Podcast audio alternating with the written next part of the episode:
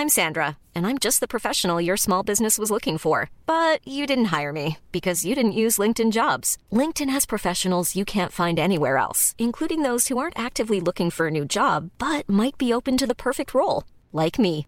In a given month, over 70% of LinkedIn users don't visit other leading job sites. So if you're not looking on LinkedIn, you'll miss out on great candidates like Sandra. Start hiring professionals like a professional. Post your free job on linkedin.com/people today. Hey, it's Ryan Reynolds, and I'm here with Keith, co-star of my upcoming film, If, only in theaters May 17th. Do you want to tell people the big news?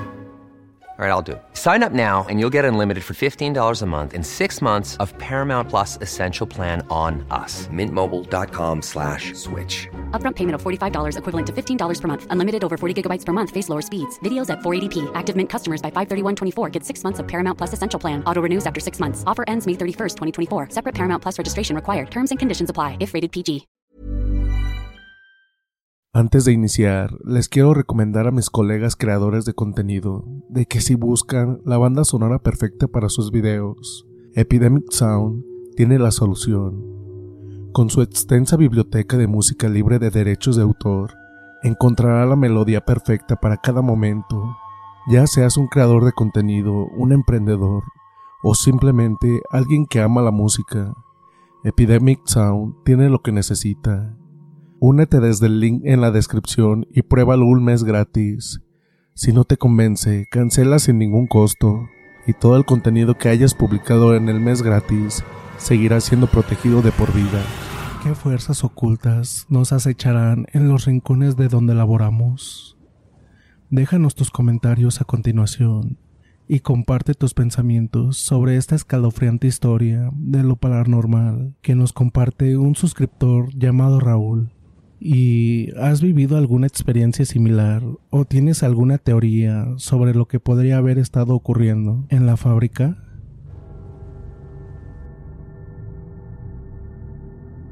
En un llamado telefónico, Raúl nos contó su experiencia vivida como cuidador en una fábrica de helados en Villa Alem. Él aclaró que esta fue su primera y única experiencia con lo paranormal. Era su primer noche trabajando ahí y estaba emocionado por ser este su nuevo trabajo. Sin embargo, aquel entusiasmo se desvanecería al llegar la noche y encontrarse solo en el lugar. Esto fue así porque empezó a escuchar ruidos extraños, pero pensó que solo era su imaginación jugándole una mala pasada. Pronto, pronto descubriría que no era así. Nos contaba que en esa noche, mientras recorría los pasillos oscuros, escuchó de pronto chillidos, como los de un niño muy pequeño, cosa que le puso los pelos de punta. ¿Cómo va a haber un niñito aquí? se preguntaba. Luego de una inspección y no hallar nada y asegurarse de que todo estuviera cerrado, decidió ignorar lo escuchado, diciéndose a sí mismo que solo eran ruidos normales de la fábrica, pero no tardó en darse cuenta de que algo no estaba bien. Pronto, Raúl empezó a notar sombras en la oscuridad que se movían al final de un pasillo. A estas alturas había decidido encender todas las luces del lugar, pero por el rabillo del ojo veía esa sombra, pero más bien como si fuera un perro moviéndose alrededor de él. Cada vez que escuchaba un ruido, sus latidos se aceleraban. Empezó a llenarse de pánico ante lo que podría encontrarse ahí. Entonces decidió mandar un mensaje. Era la época en la que aún no existía acceso a las redes sociales por los celulares. Entonces le mandó mensaje a su jefe avisándole que creía no estar solo en el local. Raúl, pese al miedo que sentía, no podía abandonar su puesto, pues era su responsabilidad cuidar de la fábrica durante la noche. Luego de un rato respondió su jefe preguntándole que qué había visto, pero Raúl no sabía cómo explicar que más bien había escuchado ruidos y visto sombras que corrían rápido, pero que no vio a nadie. Su jefe intentó calmarlo, diciéndole que esos ruidos lo hacían los pericotes que seguro habían ahí. La noche fue avanzando y el miedo de Raúl creciendo porque si bien intentaba mantenerse calmado y racional, cada vez resultaba más difícil hacerlo. Los ruidos, como pisadas, cosas que se caían y ese escalofriante chillido, como el de un niño, se hacían cada vez más claros y frecuentes. Cuando llegó el amanecer, Llegó su jefe, aún estaba oscuro y su jefe se reía por ver la cara de espanto de Raúl, que tuvo que soportar esto toda la noche. Mientras estaban en la oficina preparando un café, ambos escucharon un ruido, como si alguien viniera corriendo y se detuviera justo en la entrada de la oficina. Ambos se quedaron mirándose entre ellos, y su jefe, escéptico de todo, se paró para ir a ver. Entonces, tras mirar el pasillo, volvió pálido. Fue cosa de un par de segundos. Le dijo tartamudeando a Raúl que había escuchado un chiquito, un niño. Dijo que vio parado en el pasillo a una sombra pequeña, como si fuera de un bebé, pero parado como mirándolo. Cuando Raúl regresó a descansar a su casa, decidió que no volvería nunca más a trabajar en ese lugar. De hecho, ni siquiera quiso seguir trabajando como vigilante nocturno, por su muy mala experiencia con algo que desconoce totalmente cuál es su origen. Nunca supo qué causó todo aquello, pero para él, ahí había o quizás sigue existiendo algo demoníaco.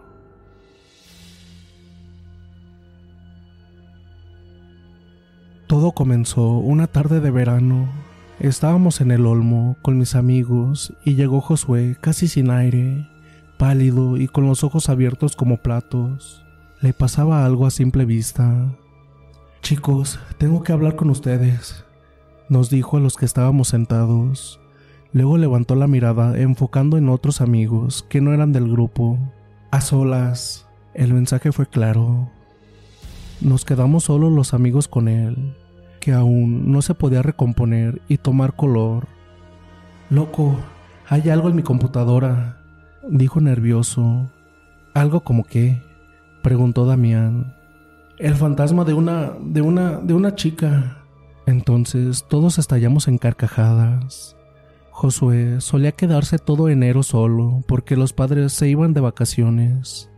Eran comunes las juntadas y las divagadas en su casa. Pero esto ya era demasiado. ¿Cómo que el fantasma de una chica, carnal? Le preguntó Marcos. Sí, hombre, no sé cómo, pero está ahí. Me responde todo lo que le pregunto. Es un virus, aseguré yo. No, no, no es un virus. Tengo que entrar con un disquete al DOS y me comienza a responder. Qué mentiroso, lo cayó Darío. Es en serio, chicos. Estoy, estoy muy asustado, pero no sé qué hacer. Pues cuéntale a algún especialista, le dijo Diego. Pero el fantasma me está amenazando de que no debo de contar nada. ¿Y lo podemos ver? preguntó Damián. Ahora que les conté, sí. Es más, ahora que saben, lo van a tener que ver. Si no... Si no, ¿qué? dijo Nico. Mejor vengan a mi casa y lo ven con sus propios ojos. Una hora después estábamos los diez en la casa de Josué. Las ventanas estaban cerradas, dentro había oscuridad y silencio. Solamente se escuchaba ladrar el perro. Entramos todos, él estaba muy persinado, miró hacia afuera, cerró la puerta y volvió a mirar por la ventana.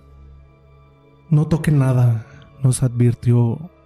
El fantasma está en todas partes. Vengan por acá y nos invitó a pasar al comedor. Esta habitación está completamente a oscuras.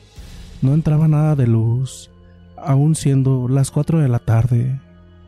Josué encendió la computadora, colocó el disquete en la unidad A e ingresó al DOS. La PC leyó la unidad y quedó la pantalla en negro.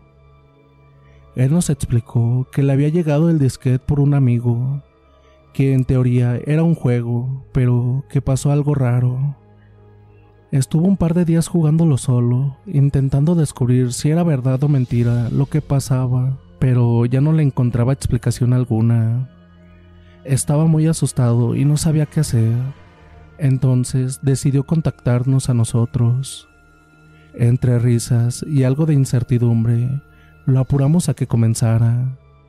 Una vez dentro, tecleó. Lisa, favor de responder la siguiente pregunta. Se dio vuelta para mirar quiénes estábamos y continuó tecleando. Lisa, ¿quiénes están conmigo? Entonces, luego de unos segundos, apareció en la pantalla el nombre de todos nosotros. Lo primero que hice fue ver los cables de la computadora. El Internet era para muy pocas personas en esa época, pero podría existir algún tipo de conexión. No había nada, los chicos se reían incrédulos. Damián miraba por la habitación buscando algo. Le hicimos una segunda pregunta, la cual volvió a responder con lujos de detalles. Poco a poco nos acomodamos alrededor de Josué. Nos fuimos metiendo en el juego. Las risas se borraron y el terror invadió la habitación. Se hizo de noche, no podíamos parar de preguntar cosas, esperando de que saltara la ficha de aquella treta aunque teníamos la certeza de que algo macabro estaba detrás de todo. Así continuamos día tras día durante toda la semana. Cuando se hacía de noche, Lisa nos contaba desde dónde nos miraría, desde dónde nos seguiría, y fue así que aparecieron muñecos de paja satánicos, colgados en una casa abandonada que separaba la floresta, el barrio de Josué, con el Cadore, el barrio de una parte de los pibes de mi grupo. O si no, eran perros mirándonos pasar sin inmutarse. Nos decía que nos miraba desde los perros también. A mí me decía que me iba a mirar desde León Gieco, el póster que tenía justo pegado sobre mi cama. ¿Cómo sabía eso? Fue tanto el miedo que me hizo dar una noche que, ya con 17 años, tuve que llamarle a mi mamá para que me esperara despierta.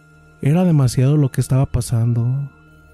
Les tuve que contar a mis padres y me prohibieron que siguiera jugando, aunque era obvio que no iba a parar. Entonces, algunos decidieron dejar de ir con Josué por miedo. No era normal lo que estaba pasando y estábamos todos sumidos en un pánico general. Nos llegaron comentarios de otros amigos del barrio que habían tenido que dejar de jugar porque sufrieron un accidente entonces todo se puso cada vez más escabroso y entonces fue cuando sucedió lo peor. Era viernes de tarde, estábamos todos menos Josué. Estábamos planeando en qué nos iríamos esa noche a Homero, el boliche que estaba de moda. De pronto llegó, estaba pálido, más que de costumbre. Sus enormes ojos celestes detonaban terror e incertidumbre no saben lo que me acaba de pasar. Se ruborizó entero, atinó a desmayarse. Tuvimos que sentarlo y darle agua. Cuando reaccionó, nos comenzó a contar. Venía en el bondi para acá, entonces toqué el timbre para bajarme. Cuando estaba por bajar, el último escalón, una chica me tocó la mano y me llamó por mi nombre. La miré, tenía el pelo negro, estaba pálida. Se rió espantosamente y me dijo, en el baño de mujeres les dejé un regalito. Entonces el bondi arrancó y tuve que bajarme sin ver bien quién era. ¿Y qué pasó? Preguntamos al unísono. No sé, acabo de llegar. Entonces nos paramos todos exaltados y corrimos hacia el baño de mujeres. Cuando llegamos, lo que vimos fue tremendo. En el enorme espejo, de punta a punta, con labial rojo, estaba escrito tétricamente el nombre del demonio que nos estaba acosando. Lisa. Decidimos que no íbamos a jugar más. A Josué le tocaba la peor parte porque lo habíamos hecho en su casa. Entonces le pidió a alguno de los chicos si esa noche lo podían alojar. Se iba a quedar en la casa de Darío, en realidad, estábamos todos muy asustados, no sabíamos qué podría pasar ahora que habíamos decidido no tocar más esa mierda de juego.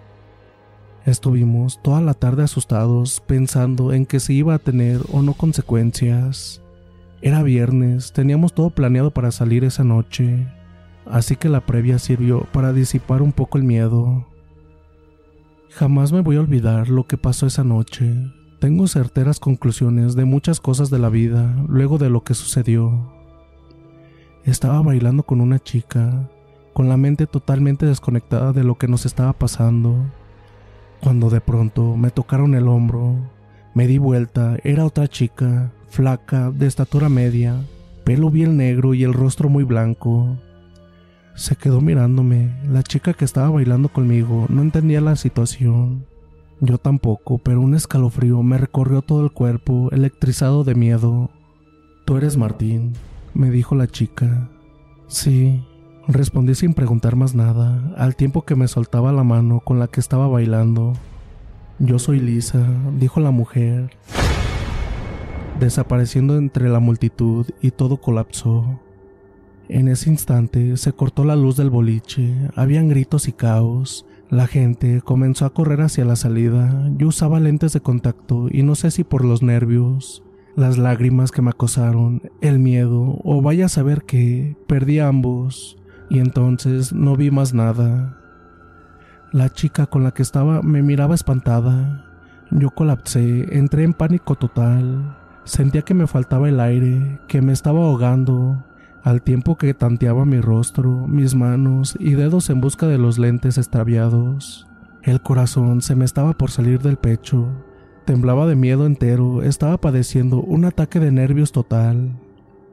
Comencé a respirar profundo, buscando oxigenar mis pulmones. Tenía un nudo en la garganta que me estaba matando. Entonces me vio Josué, lo agarré del hombro y a pocos centímetros mío pudo ver mi cara de terror. Loco, se me apareció. Le alcancé a decir. ¿Quién? me dijo. Lisa, güey, Lisa. La chica está acá. Nos vino a buscar. Le grité y me desmoroné de miedo. Es mentira, tranquilízate. Me dijo entre risas. ¿Qué? Le dije atónito. Que es mentira, amigo. Es todo mentira. Es un programa. Lo hago yo. Tú me estás jodiendo le dije, temblando entero y pestañeando para tratar de focalizar la vista y limpiar las lágrimas. Vamos afuera, no digas nada, no le cuentes aún a los chicos. Es una broma. Los quiero asustar a todos, Se rió el cabrón mientras me llevaba a tientas a la salida del boliche. ¿Y la luz? ¿Y la chica? Dale, güey. ¿Y el espejo?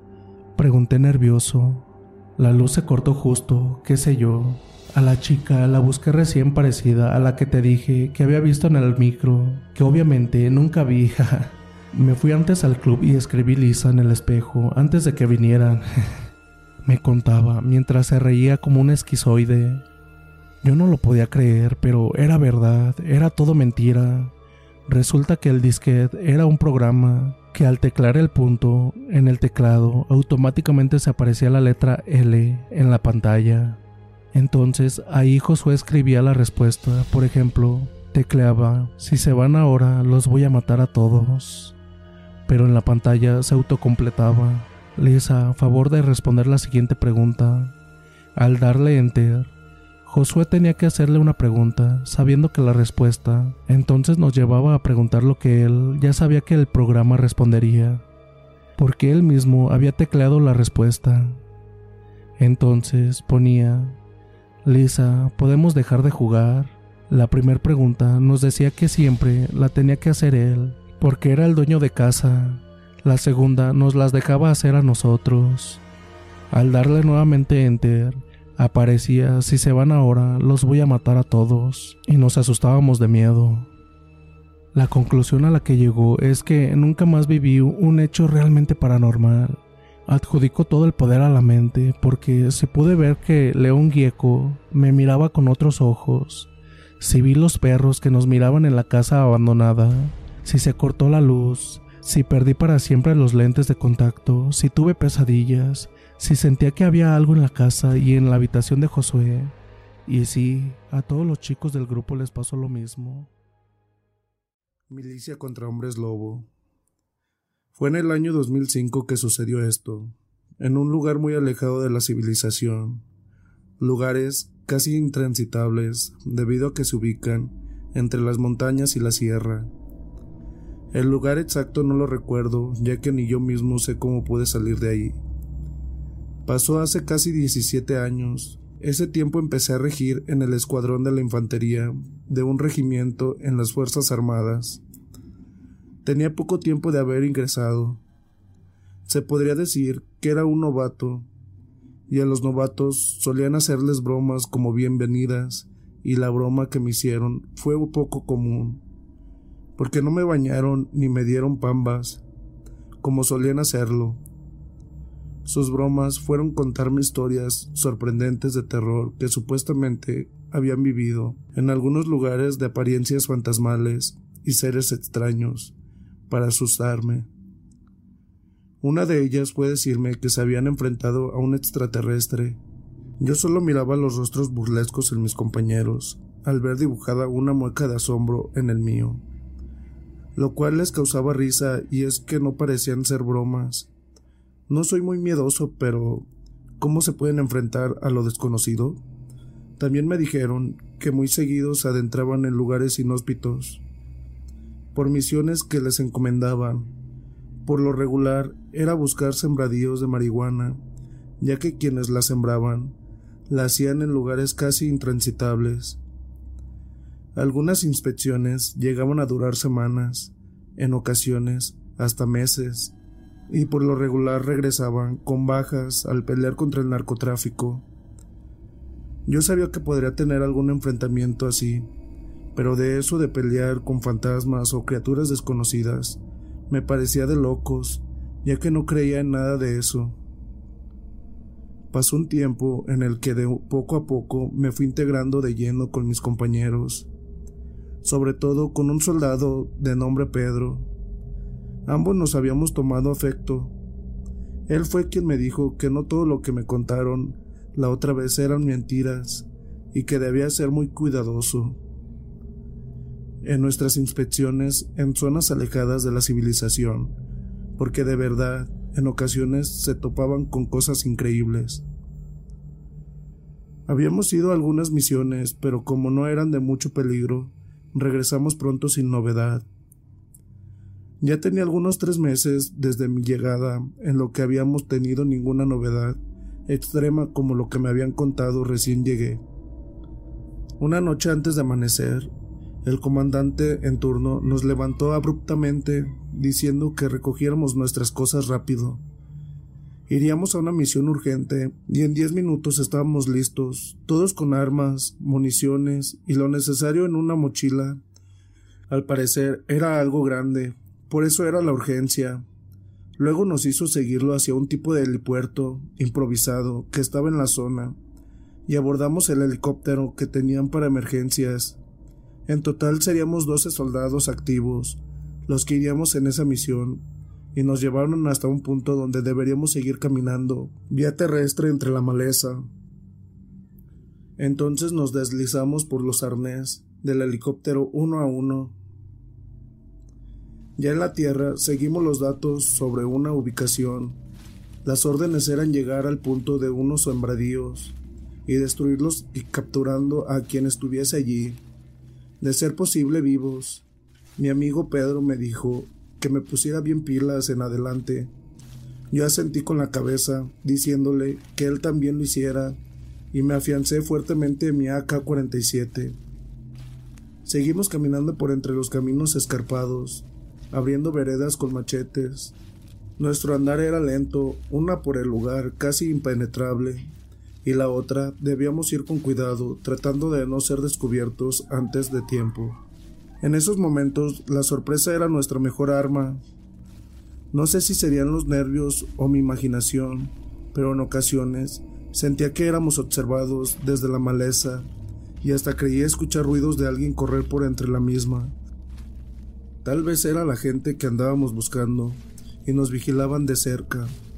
Pedro al verme nervioso, volteé hacia todos lados, poniendo sus dedos frente a sus ojos en señal que mirara hacia el frente, y se puso en mi retaguardia, cuidando mis espaldas.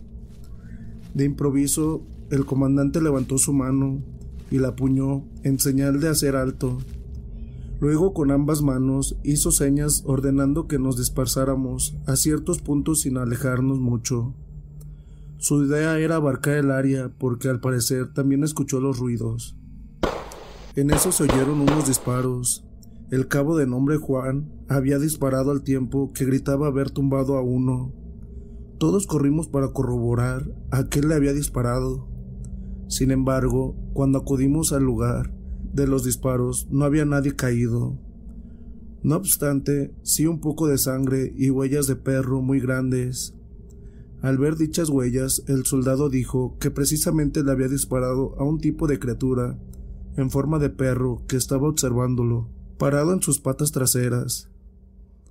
Todos pensamos que tal vez sí le había disparado a un animal, pero no a lo que él creía haber visto, y al no ser nada en concreto, continuamos nuestro camino, siempre a las vivas. Así seguimos durante varias horas, buscando sin encontrar nada. Solo nos deteníamos para descansar poco y tomar un pequeño refrigerio. Hasta que al oscurecer llegamos a un campo abierto. Eran terrenos que limpian para luego sembrar la hierba. Entonces supimos que estábamos cerca del objetivo. El comandante ordenó ponernos las máscaras con infrarrojo, así podríamos detectar lo que se moviera de noche y nos dividió en tres grupos de cuatro con la táctica de no ser presa fácil para quienes estuvieran resguardando el lugar. Un plan que funcionó ya que al haber avanzado algunos 300 metros, fuimos recibidos por una andanada de disparos, pero por ir separados no dieron en el blanco. Nos parapetamos contestando la agresión por los fogonazos que se marcaban al dispararnos Contamos que de menos era de media docena de hombres los que nos atacaban. Nuestro comandante dijo que no desperdiciáramos parque y que nos desplegáramos rodeando el área. Pedro y yo íbamos juntos, casi a rastras por entre las hierbas para no ser detectados. Avanzamos algunos cien metros cuando en eso vimos con el infrarrojo a uno de los hombres que nos estaba disparando parapetado tras un grueso tronco. Él no podía vernos por la oscuridad, solo disparaba al azar, para ver si una de sus balas daba en el blanco a uno de nosotros. De repente, Pedro y yo vimos que una bestia descomunal aparecía por detrás de ese hombre. Estábamos a escasos 30 metros de él. Incluso pudimos escuchar sus gruñidos. Era como el que Juan describió cuando le disparó horas antes. Aquel hombre ni siquiera se percató de su presencia por estar concentrado en nosotros y por el ruido de los disparos. Luego vimos cómo aquel cerdo descomunal lo destrozaba en fracción de segundos.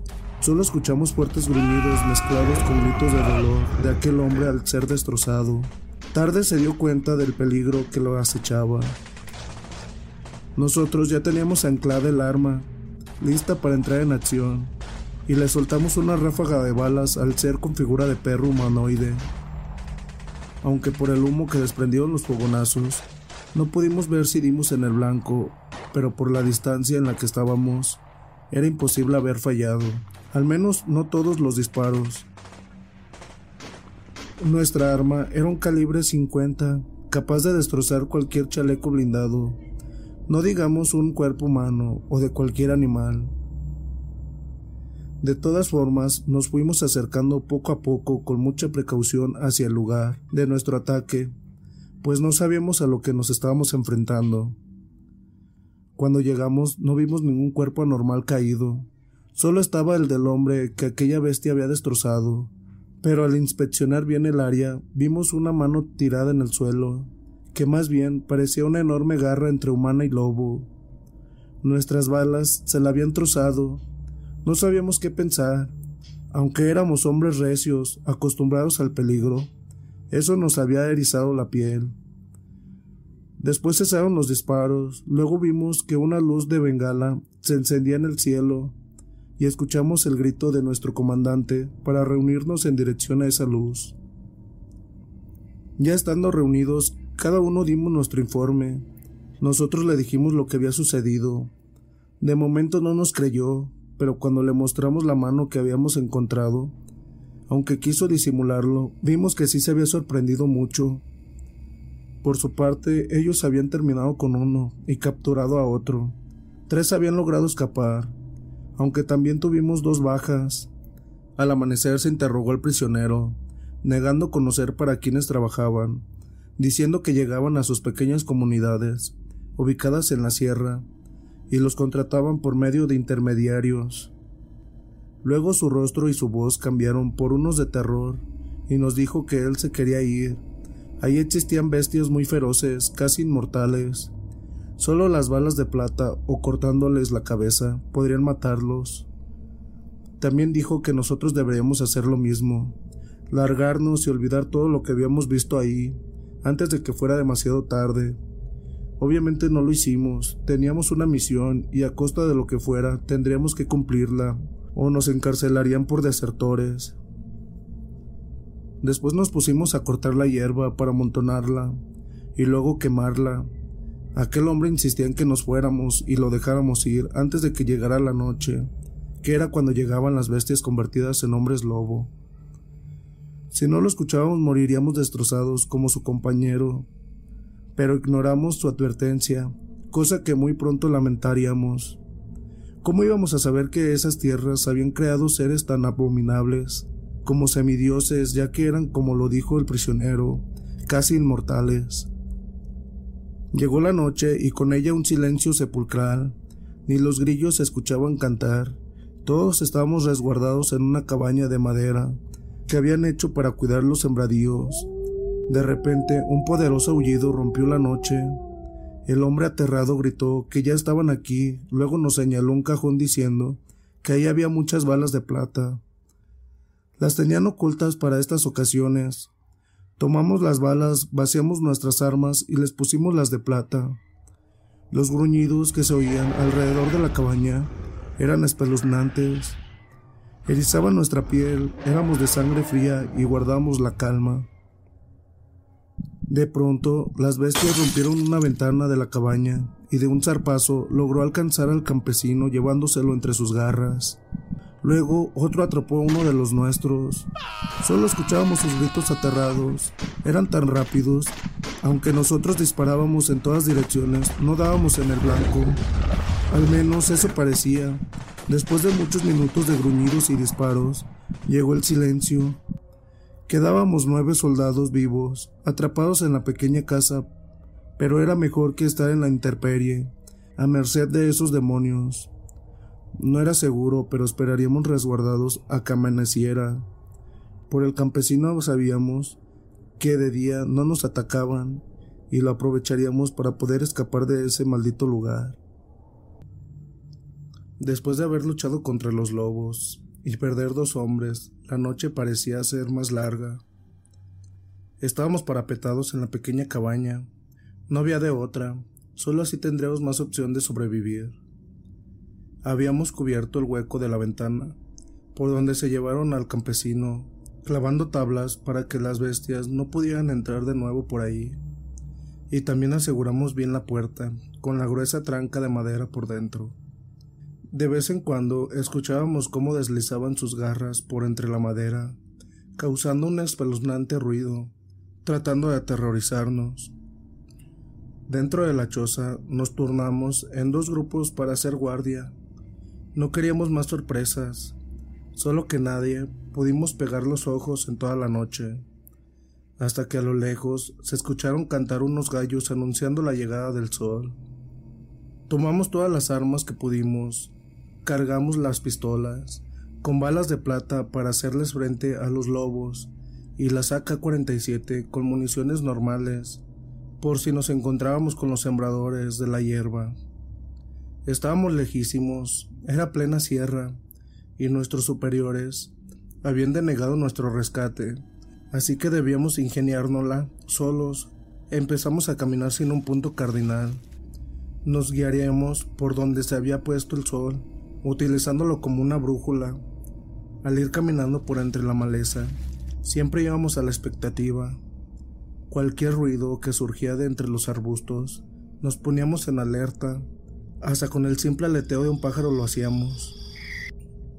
Luego de unas horas de caminar, De repente nos topamos con un hombre muerto a tiros. Al revisarlo, notamos que le hacía falta una mano y caímos en cuenta que era la que le habíamos trozado a tiros al hombre lobo. Sin duda lo que le había dado muerte fueron las balas de plata al dispararle en la cabaña la noche anterior. Seguimos caminando, ya estaba empezando a oscurecer, y para nuestra suerte llegamos a una comunidad con escasas chozas de madera. La verdad sentíamos miedo, sabíamos que en cuanto saliera la luna aparecerían aquellas bestias sanguinarias, y temíamos por nuestra vida. Una a una fuimos tocando las puertas de aquellas casas, pero nadie se atrevía a abrir. Se sentía miedo en las gentes que vivían allí. Tal vez pensaban que nosotros éramos los hombres lobo, hasta que una anciana nos abrió casi llegando a la última choza, y nos hizo pasar rápidamente. En cuanto entramos, se empezaron a escuchar fuertes aullidos y espeluznantes gruñidos rondando la casa. La anciana puso el dedo en su boca, indicando guardar silencio. Así estuvimos por un rato callados y quietos, hasta que escuchamos gritos y rugidos venidos de las otras casas. Estaban siendo atacados por los demonios. No podíamos permitir tal cosa. Nuestro superior nos dijo que era decisión de cada quien si salíamos a pelear. No era una orden. Todos estuvimos de acuerdo en salir para hacer de frente a aquellos descomunales seres, a sabiendas que podríamos morir en ello. En cuanto salimos de la choza, vimos que llevaban a un hombre y a una niña entre sus garras. Pedro me gritó que tuviera cuidado, y al voltear miré que el licántropo había soltado a la niña para atacarme a mí. Rápido desfundé mi pistola y se la descargué toda a bocajarro a la bestia. Cuando las balas se incrustaron en su pecho, aquella entidad se dobló y cayó herido de muerte casi encima de mí. Agitado y sudoroso, sin poder creer lo que había hecho, me levanté como impulsado por un resorte. Luego miramos que el lobo muerto se iba transformando en un hombre común. Los aldeanos, al verlo de forma humana, decían no haberlo visto nunca. Entonces cortaron su cabeza a machetazos antes de quemar el cuerpo. Tenían la creencia que si no lo hacían podría volver a cobrar vida. Después de eso, todos volvieron a encerrarse en sus casas, esperando a que amaneciera. Solo así estaban seguros. Sabían que el hombre al que se habían llevado ya no lo volverían a ver nunca más. Ya dentro de la casita, el comandante hizo un conteo y con tristeza se dio cuenta que faltaba uno de nosotros, pero nada podíamos hacer. Palmeó mi espalda diciendo que había sido muy valiente al haber enfrentado a aquella bestia. Gracias a eso había salvado la vida de una pequeña niña. La anciana dijo llamarse Chole y empezó a contarnos cosas sorprendentes de cómo inició todo. Dijo que hacía mucho tiempo su comunidad era muy tranquila, pero que un día llegó un hombre con un pequeño niño diciendo que era su hijo, aparentando ser bueno, pero luego con el tiempo se dieron cuenta que era un brujo.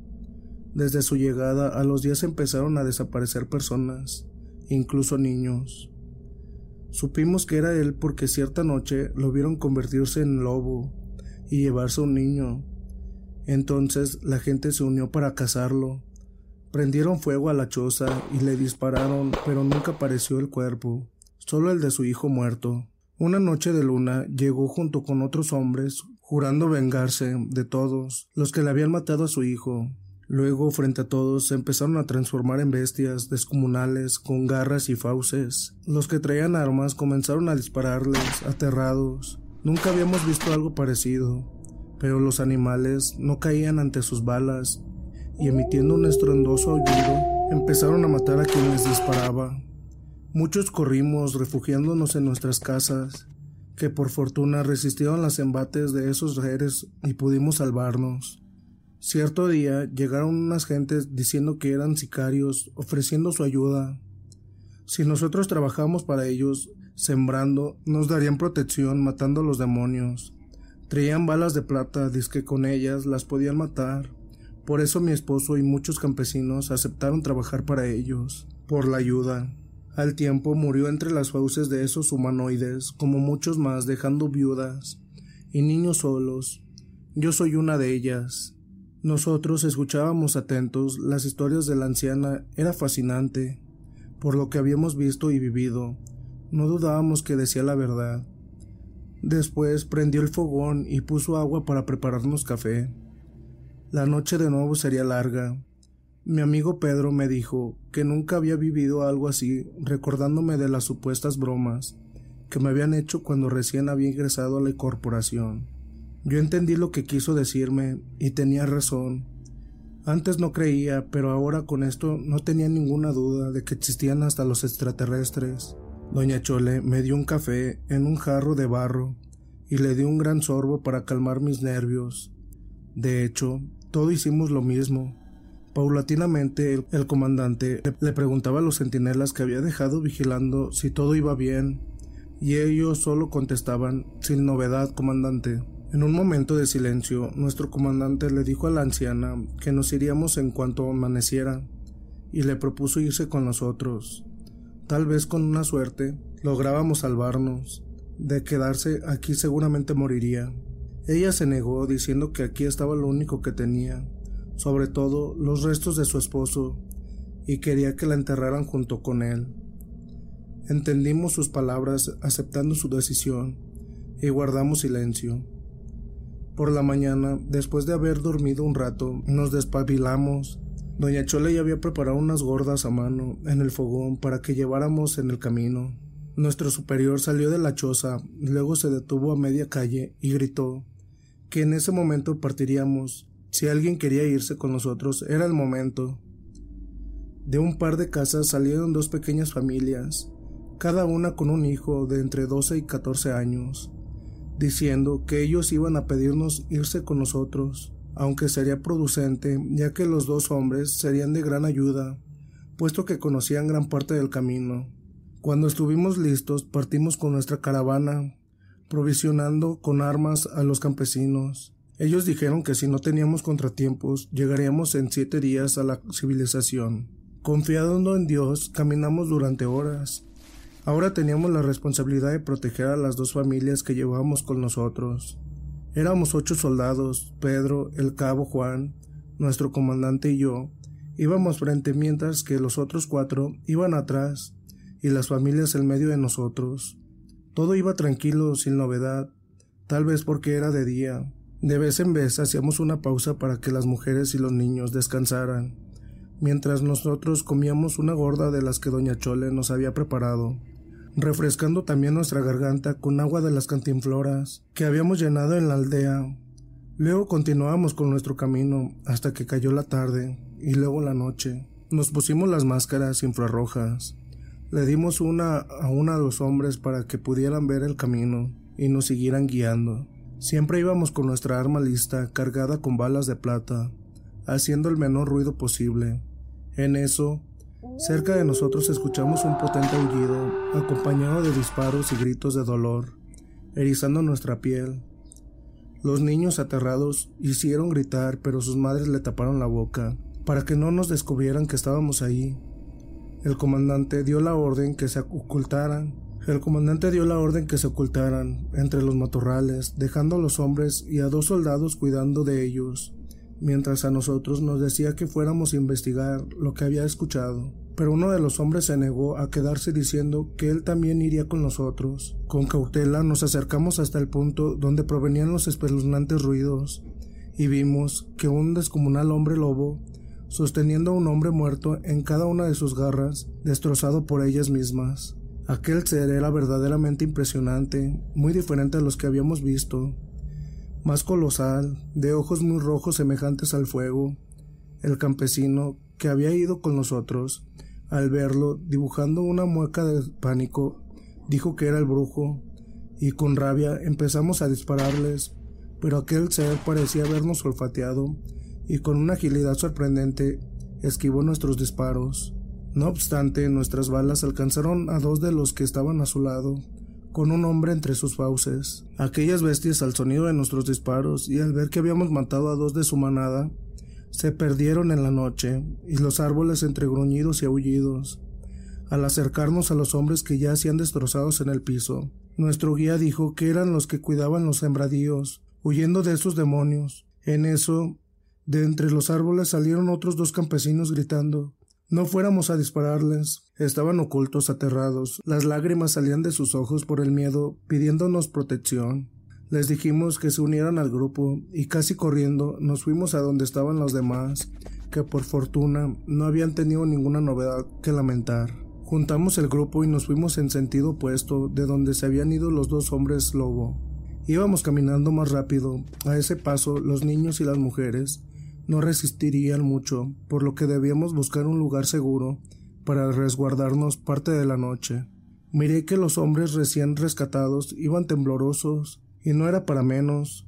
Por lo que habían vivido cualquiera lo estaría. Debo confesar que también nosotros teníamos miedo, o por lo menos yo sí lo sentía, pero no lo daba a notar. En la carita de los niños veía una esperanza en nosotros, y no debía demostrar miedo.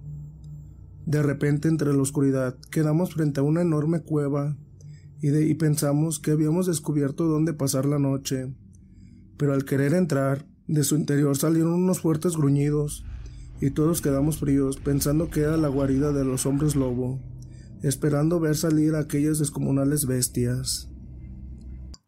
Al estar frente a aquella cueva, la piel se nos erizó cuando escuchamos los gruñidos que venían de su interior pensando que podrían ser el lobo brujo y sus esbirros. Nadie quería moverse para no hacer ningún ruido. Yo miré al comandante, indeciso de dar una orden. Se veía muy nervioso. Al verlo tan titubeante, miré fijamente a Pedro y a Juan, y moviendo mi cabeza con una seña, les dije que entráramos a la cueva. Ellos solo movieron su cabeza afirmando. Cortamos cartucho y nos deslizamos muy silenciosos, con mucha precaución. Las máscaras infrarrojas podrían detectar cualquier calor que fuera de un ser vivo. Sería un tanto parecido a la visión nocturna que tenían los hombres lobo. Así que por ese lado estaremos un tanto parejos con ellos. Ya dentro de la cueva notamos que era más grande de lo que parecía. Por el eco de ella los gruñidos se escuchaban más fuertes.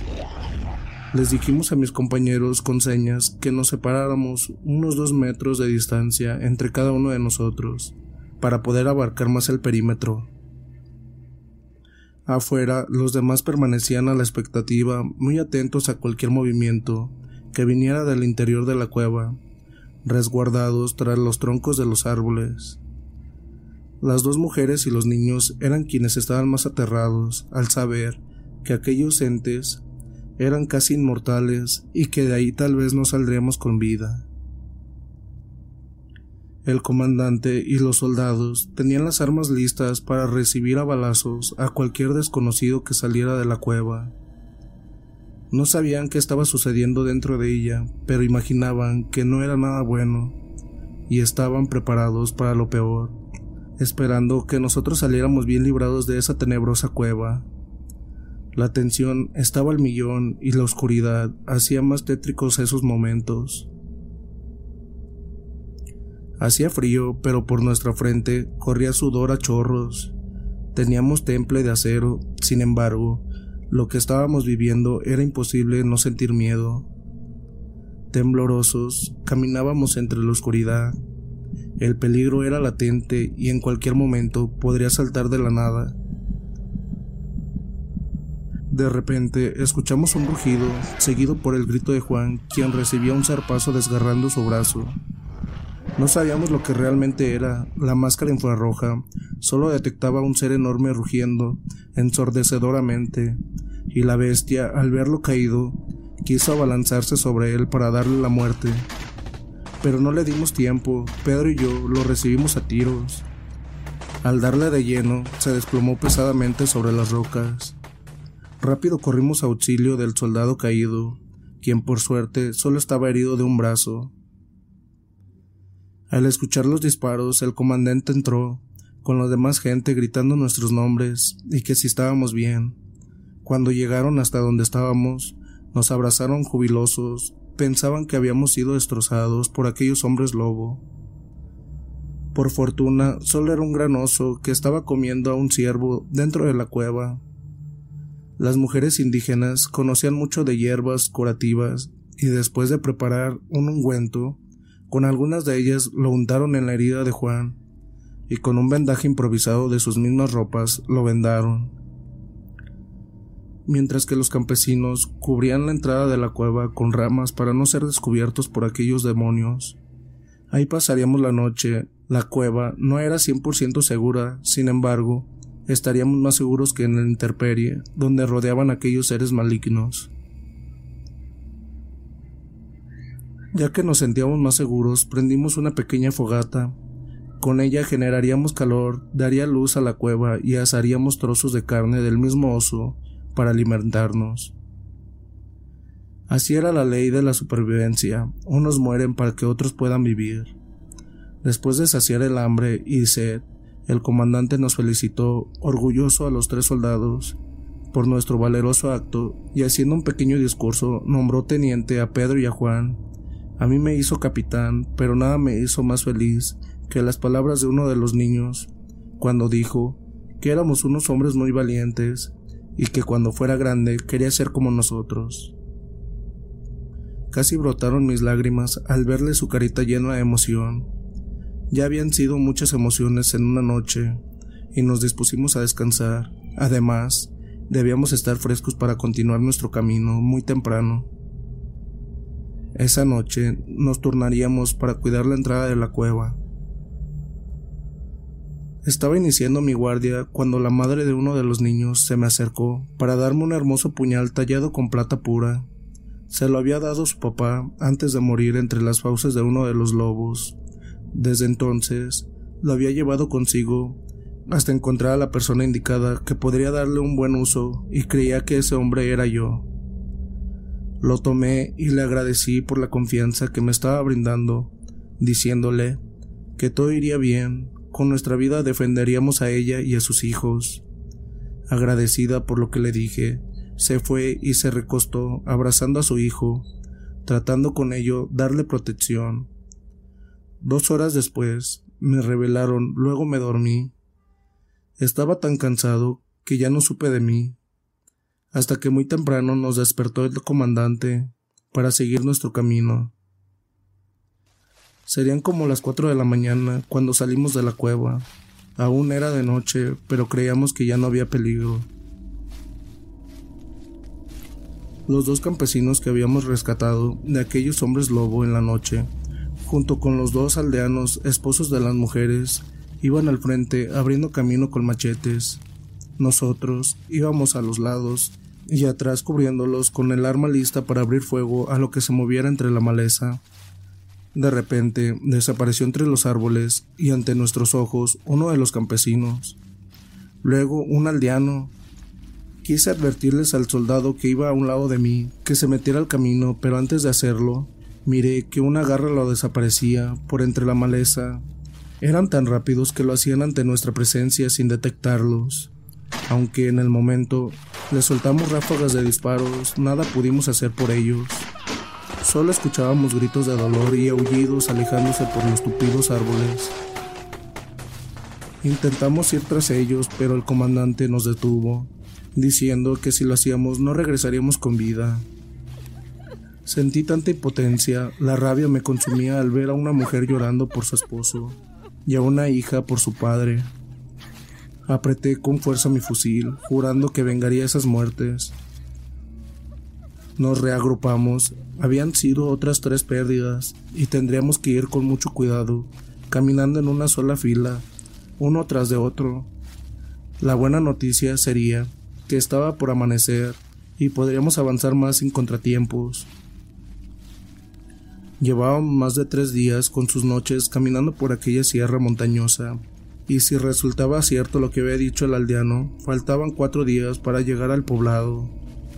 Allí estaría salvo la gente que iba con nosotros y los nuestros podrían ir a rescatarnos. Pero aún faltaba mucho camino por recorrer, y ese camino estaba lleno de peligro. Para ser honesto, me parecía imposible poder lograrlo. No bien apenas había terminado de pensarlo cuando por inercia volteé hacia arriba y pude ver que una enorme sombra se abalanzaba hacia mí desde lo alto de un árbol. Mis reflejos de soldado me hicieron reaccionar a tiempo jalando del gatillo por varias ocasiones hacia lo que estaba cayendo sobre mí. acertando una de mis balas a un lado del pecho en aquel lobo que nos estaba esperando para cazarnos. La bala hizo que desviara su trayectoria, cayendo a un lado de mí. Furioso se levantó herido, tratando de atraparme entre sus garras. Caído como estaba, quise dispararle nuevamente para rematarlo, pero con desesperación miré que mi arma se había trabado y sentí que me iba a destrozar con una de sus fauces. Pero en ese momento, el comandante y los demás soldados repuestos de la impresión le dispararon cosiéndolo a tiros y cayó inerte sin vida, para después transformarse en un anciano. Era increíble ver cómo aquella transformación de hombre lobo les daba tanta fuerza y poder. Aun siendo ancianos, al convertirse en lobos adquirían la fuerza de diez o más hombres, y de no ser por nuestras balas, que eran de plata, ahora mismo estaríamos muertos todos. Mi amigo Pedro me dio la mano para levantarme, preguntándome si no estaba herido. Le contesté que no, solo había sido el golpe de la caída. Fuera de eso estaba bien, uno de los hombres dijo que el lobo muerto era un centinela. Los ponían para vigilar el camino y evitar que nadie entrara a sus dominios. Lo que quería decir que estábamos cerca de su guarida, pero no era extraño, que solo había uno, tal vez que ya quedaban pocos hombres lobo, ya que habíamos matado a cinco de ellos. Si aquel hombre estaba en lo cierto, entonces teníamos más posibilidades de sobrevivir. No obstante, aún quedaba el brujo, que era el más poderoso de ellos. El comandante dio la orden de seguir. En aproximadamente dos horas veríamos salir el sol, aunque entre la maleza poco penetraba, pero era garantía de que no aparecerían hombres lobo. Así caminamos durante cinco horas. Los niños estaban cansados, no podían continuar. Entonces, los dos hombres los cargaron en sus hombros para poder seguir, no debían dejar de avanzar, eso era vital para ellos. Al cabo de otras dos horas, decidieron tomar un pequeño descanso, mientras comían un poco de carne seca y saciaban su sed. Treinta minutos serían suficientes para cargar energías. Cuando estábamos por iniciar el camino, escuchamos ruidos que venían de entre los árboles, y el comandante mandó a un soldado para que investigara qué eran esos ruidos pero que tuviera mucho cuidado. Cuando el soldado regresó, dijo que habían unas chozas, pero no vio gente en ellas. Sin embargo, era extraño porque en su interior habían objetos raros como de brujos para hacer hechizos y entre esos objetos también habían pieles de lobo.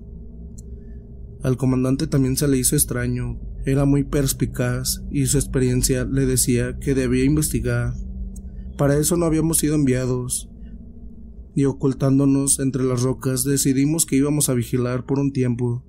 Aquellas casas tal vez eran la guarida de los licántropos, y si los tomábamos por sorpresa, quizá pondremos fin a su existencia. Habíamos descubierto unas chozas en medio de la nada, lo cual nos pareció sumamente extraño, y más cuando el soldado que fue enviado a inspeccionar regresó y dijo que aunque no había nadie en ese momento, parecían ser habitadas por brujos, ya que habían objetos satánicos en ellas. Fue entonces que el comandante ordenó montar un pequeño campamento oculto entre las grandes rocas que estaban en los alrededores.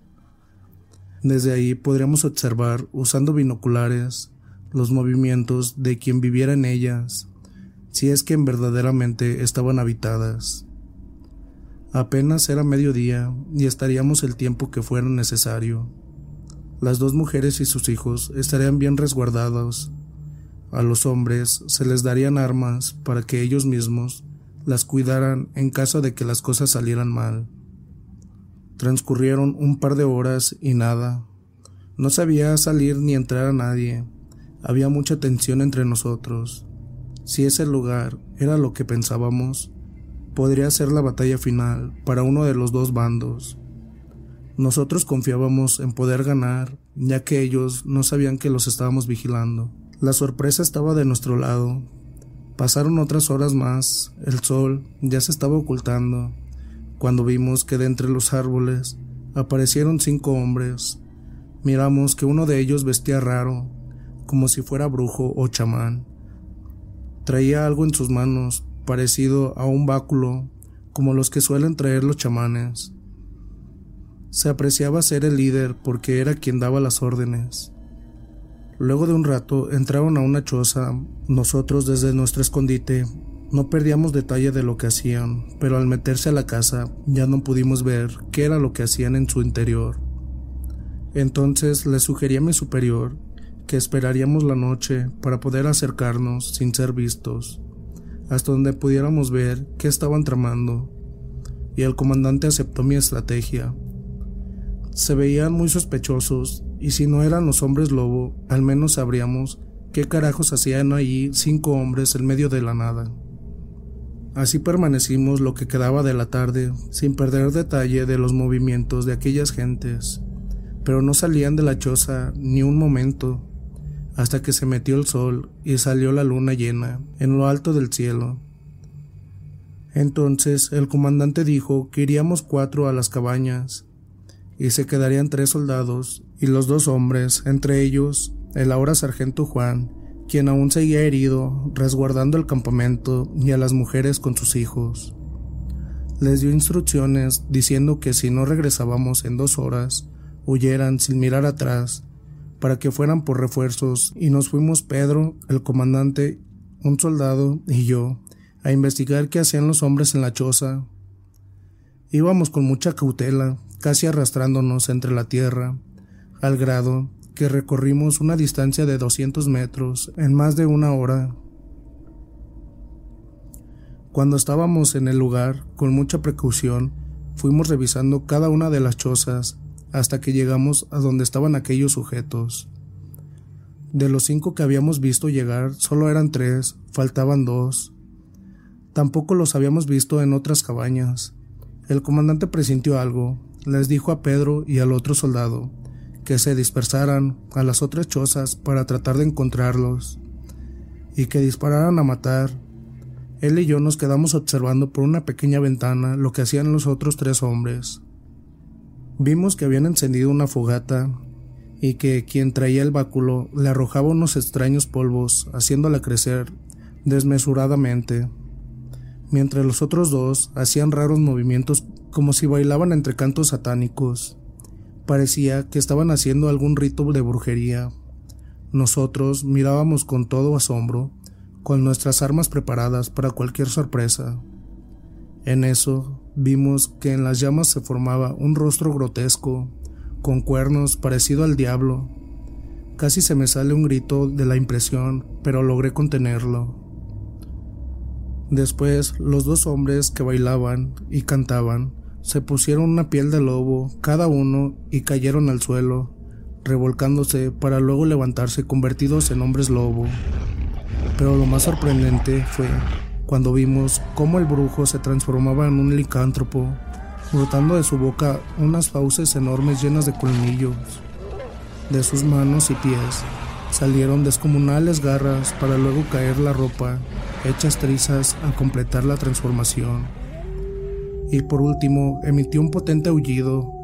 Apunté con mi arma para dispararle, pero aquel ser pareció olfatearnos y saltó por la otra ventana, destrozándola en su huida. Todavía alcanzamos a ver cómo iba saltando entre los techos de las chozas para perderse en la oscuridad. Los otros dos también habían huido, entonces recordamos a Pedro y el soldado que estaban a donde se dirigieron los lobos y corrimos hacia ellos, esperando que estuvieran bien, mientras que en el campamento, al ver que habían pasado casi tres horas, se disponían a irse como lo indicaría el comandante pero al quererla hacer, de entre las ramas escucharon rugidos, al mismo tiempo que dos licántropos caían entre ellos. Uno de los campesinos quiso dispararles, pero el lobo de un zarpazo le tumbó la pistola. El hombre todavía pudo reaccionar, dándole un certero machetazo en el hombro, pero con asombro vio cómo el mismo lobo se le sacaba y la herida cerraba en segundos. Fue lo último que miró porque luego unas fauces le cercenaban su cuello. Juan al mirar eso, aún estando herido, disparó su arma, logrando dar en el cuerpo de aquel engendro maligno. Aún quedaba otro que al ver caer a uno de su especie, se abalanzó furioso contra Juan, para destrozarlo con sus garras. Al lanzar los mortales zarpazos, el campesino que estaba cerca, con un rápido movimiento, se interpuso entre los dos recibiendo los letales golpes, salvando la vida del sargento, momento que los otros dos soldados aprovecharon para dispararle. Parecía que ese Lycan tenía siete vidas porque aún herido de muerte, alcanzó con sus garras los cuerpos de los soldados destrozándolos. Luego, trastabillante, se dirigió a Juan para matarlo, pero antes ya de llegar, se desplomó sin vida. Las balas de plata habían surtido efecto. Las mujeres, al quedar todo en silencio, salieron de su escondite pensando que todos estaban sin vida. El cuerpo del esposo muerto de ellas había caído en Juan al haberse interpuesto entre ellos al momento de su ataque, y eso parecía ser que estaba muerto debido a que quedó salpicado de sangre. No obstante, al escuchar su grito de auxilio, se dieron cuenta que aún vivía. Hicieron a un lado el cuerpo del campesino y lo ayudaron a levantarse. De los cinco hombres, solo él había quedado vivo, gracias al esposo de una de ellas, que dio su vida por él. Luego lo llevaron con sus hijos a esconderse. No había tiempo para llorar a sus muertos. El comandante y yo habíamos escuchado las detonaciones y los aullidos a lo lejos. No sabíamos de dónde venían, si del campamento o de dónde estaba Pedro, pero sí estábamos preocupados. Entonces le propuse dividirnos. Yo iría al campamento, donde estaban las mujeres y los niños, y él en busca de Pedro y del otro soldado. Nos fuimos según el plan, no sabemos lo que encontraríamos, pero honestamente esperábamos lo peor. Al cabo de media hora llegué a donde estaba el campamento y me horroricé de lo que veía. Era una masacre, pero me di cuenta que faltaba Juan, las mujeres y sus hijos. Con una voz baja empecé a llamarlos. Cuando vieron que era yo, salieron de su escondite y me contaron lo que había pasado. Las dos mujeres lloraban calladamente la pérdida de sus hombres, mientras sus pequeños hijos se aferraban asustados de sus enaguas. Era una escena meramente triste y desgarradora. De repente, por arriba de una roca apareció la descomunal figura del licántropo mayor. Era aquel brujo despiadado, enfurecido al ver a sus lobos muertos. Lanzó un tremendo aullido y de un gran salto cayó sobre nosotros. Del impacto me hizo caer al suelo, rodando mientras que Juan era destrozado por las garras de la bestia endemoniada. Aquellas mujeres veían todo aterradas, pensando que era nuestro fin. Yo aún estaba caído cuando de otro salto me cayó encima. La AK-47 había quedado tirada lejos de mi alcance. Estaba completamente desarmado. La bestia acercó muy cerca de mi rostro, sus fauces salpicándome con sangre y de baba. Me di cuenta que estaba preparando una mordida letal para darme fin. En eso recordé que traía entre mis ropas el puñal de plata que la mujer me había dado. Lo tomé y antes de recibir su mordida, se lo clavé entre las costillas, llegando a su corazón, y cayó muerto encima de mí. No podía creerlo, había matado a un ser casi indestructible, pero Juan y los demás estaban muertos. Miré cómo encima de mí aquel descomunal ser se iba transformando en hombre, hasta quedar en un viejo. Lo quité a un lado y me levanté para darle unos tiros en el cuello hasta separar su cabeza de él, para asegurarme que no iba a cobrar vida. De pronto se oyeron disparos provenientes del lado de las chozas y me acordé de los demás. Les dije a las mujeres que se ocultaran y me fui rápido hacia donde se escucharon los balazos. Al llegar todo estaba en silencio, aún me quedaban balas de plata y me puse bien pilas para dispararle a cualquier movimiento extraño, imaginando que mi superior y los demás estaban muertos. Estaba por regresar a donde dejé escondidas a las mujeres y los niños, cuando de una choza salió un soldado trabajosamente. Corrí en su ayuda pensando que estaba herido y me di cuenta que era Pedro, exhausto, sin heridas, diciendo que habían terminado con los demonios, pero que era el único sobreviviente. Nuestro comandante y el soldado habían muerto. Lamentando las terribles pérdidas, nos fuimos por las mujeres y sus hijos para alejarnos de ese maldito lugar.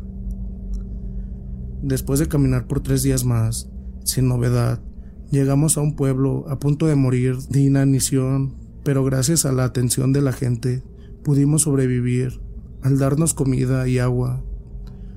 Luego vinieron a rescatarnos y por los cuerpos de los soldados caídos. Esta fue una aventura de la que nunca esperé salir con vida, pero que al final, además de las nuestras, logramos salvar cuatro vidas más y terminar con aquellas horribles amenazas. Lamentablemente en la misión, diez soldados y otros civiles perdieron la vida. No obstante, así es nuestro trabajo, al estar rodeado de peligros. Comunidad, en esta ocasión estaré sorteando mi libro Escalofríos y una gorra PR del canal. Este sorteo será tanto para Facebook, Instagram y YouTube. Serán los dos premios para cada plataforma. Si nos escuchas en Spotify, TikTok, Kawaii o en otra plataforma, solo por esta ocasión muévete a Facebook, Instagram o YouTube. Los únicos requisitos serán comentar, dejar un like y suscribirse en cualquiera de las plataformas. Todos los videos, imágenes o encuestas que se publiquen, ya que de ahí sacaremos el ganador. Pero si lo haces en las tres, tendrás más oportunidades de ganar. Ahora pasamos a la historia. Historia de un marino. Hola historias de terror PR. Espero que les agraden mis experiencias. Son bastante cortitas, pero la verdad, se me hicieron muy extrañas, estando activo en las Fuerzas Armadas de la Marina de México. Bueno amigos, resulta que se podría decir que fue mi primer operativo. Estábamos en un puesto naval de seguridad y nos cambiaron a otra base de operaciones, como al medio mes más o menos. Como a los 15 días, ya estando en esa otra base de operaciones, me percato que el destacamento tenía vecino a un panteón municipal y enfrente de ese panteón municipal estaba un punto de guardia. Estaba un parapeto en el cual se hacía guardia pues día y noche. Entonces pues me dije, bueno, supongo que a mí me van a mandar ahí. Pues sí, dicho y hecho. Ese fue mi lugar de guardia por casi dos meses y medio. Entonces, los primeros días que hacía mis guardias ahí, pues iba con cierto miedo, con cierta intimidación, porque recuerdo que llegaba y pues que me le quedaba viendo hacia el panteón y veía dos puntos luminosos y me sacaban de onda. Yo decía, unos pinches ojos o no sé qué chingados sean. Y ya cuando alumbraba eran dos reflejantes en una lápida. Entonces son cosillas así. Y pues los gatos o perros que de repente pudieran andar ahí que hacía el movimiento, pues te sacaban de pedo, te asustaban, pero ya con el paso de los días, ya todo se fue haciendo muy cotidiano. La cosa cambió, ya cuando estábamos en la recta final de ese operativo. Ya con el cansancio, el estrés, las noches de desvelo y todo eso, hicieron que, quiero creer que mi misma mente generaba lo que me pasó, o sea que fue algo más como, ¿cómo podré decírselos? Más mental, quiero descartar que fue en realidad un ente paranormal. Resulta que ya estaba en mi guardia y pues la madrugada muy normal, muy tranquila, muy silenciosa. Yo estando en la posición sentado, con mi arma a un costado de mí, y pues me empecé a quedar un poquito relajado. Empezaba a querer dormitar. Para evitar eso comencé a hacer ejercicio para evitar dormirme Medio desperté, pero como a la hora nuevamente me volví a sentar y me empecé a quedar dormido otra vez, pero esta vez un poco más profundo. Ya estaba en el punto de relajación más alto, o sea, ya estaba muy a gusto, y dije, en cualquier ratito voy a caer. Yo me decía a mí mismo, voy a cerrar los ojos unos cinco segundos, y en cuanto dije eso, sentí que alguien me tocó e hizo presión en mi hombro y me susurró al oído mi nombre. En ese momento pensé que era el de turno que me vino a cazar. Abro los ojos y volteo para atrás y no era absolutamente nadie, o sea, no puedo ni describir cómo me sentí. Los ojos me comenzaron a lagrimear, la piel se me hizo de gallina, Estaba que no cabía de miedo, se los juro, que en serio hubiera querido que el de guardia me hubiera descubierto, que estaba valiendo, que estaba dormido. No hubiera pasado de un arresto o un correctivo disciplinario. No hubiera pasado de que me hubiera puesto a pagar con cien lagartijas, pero el susto pues estuvo más cabrón. Esa noche entregué mi puesto y no dije nada más. Me fui a mi catre y toda la noche estuve así nada más piense y piense. No dormí nada. Ya después, en mis siguientes madrugadas, que me tocaba la guardia, pues llevaba mi cafecito o llevaba comida para estar comiendo, para no estar distraído y que no volviera a pasar algo similar. Y pues así estuve hasta el cuarto día de la semana, no me acuerdo bien. Pasaron varios días de nada, estar todo tranquilo, y una madrugada de esas, yo estaba volteando para un costado y pues me estaba comiendo mi primer chocorrol. Y al segundo chocorrol, a la primera mordida que le iba a dar, me lanzan una vara o una rama detrás de mí y cae a unos costales de arena que teníamos como parapetos. En eso volteo para atrás y no había nadie. Los árboles más cercanos estaban como a 10 metros y físicamente hablando era imposible que hubiera caído una rama y hubiera caído así como si alguien te lo hubiese lanzado. No tenía lógica.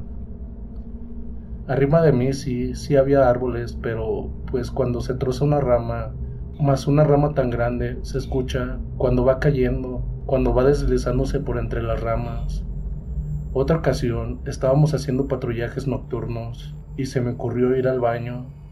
Solicité permiso, solicité una autorización para ir se pararon, estábamos en una brecha, me fui al otro lado de la cerca de piedras, me brinco, me quito el chaleco para hacer un poco más cómodo, y sabe cómo estuvo que ya estaban terminando, ya me estaba poniendo el chaleco y escucho que gritan, ¡Ahí viene!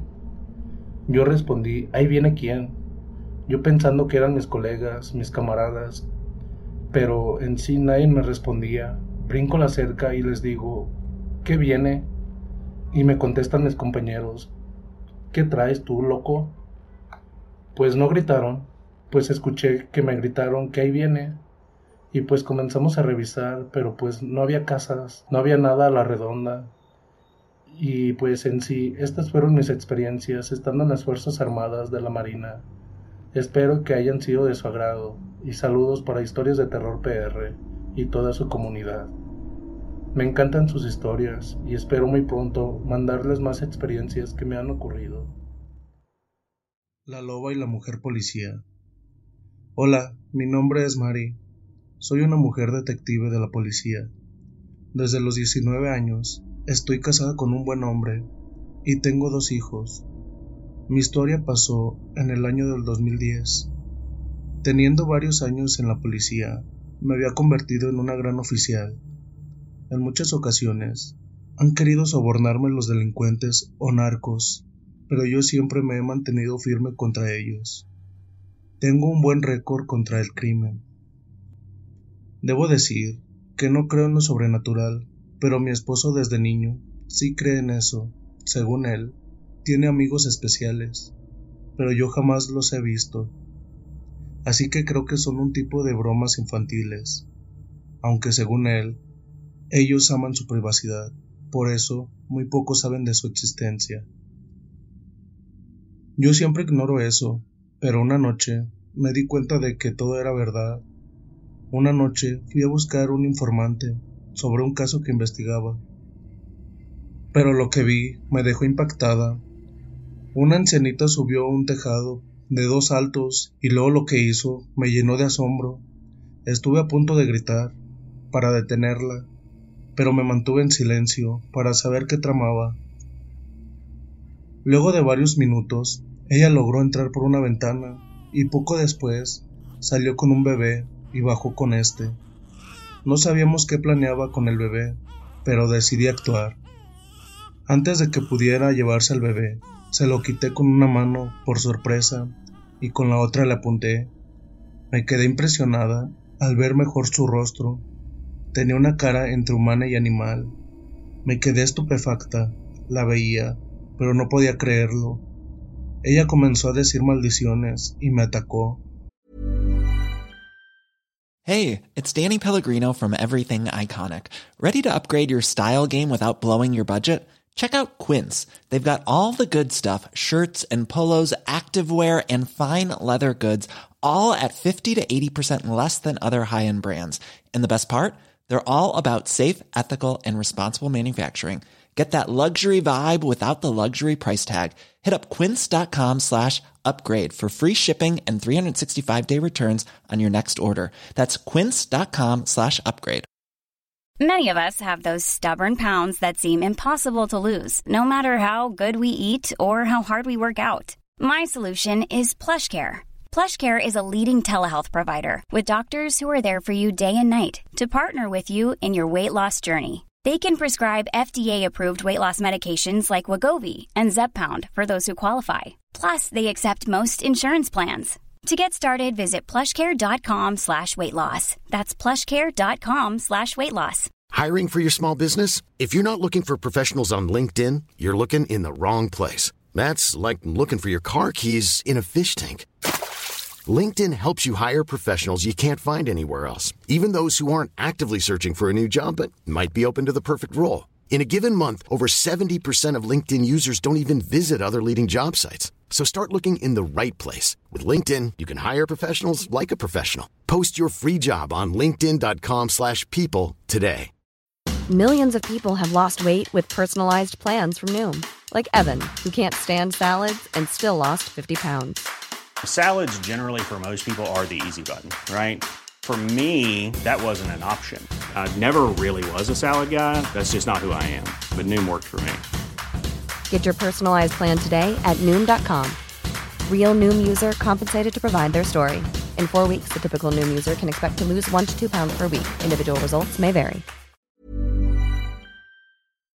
Pero le di una patada que apenas si la tambaleó.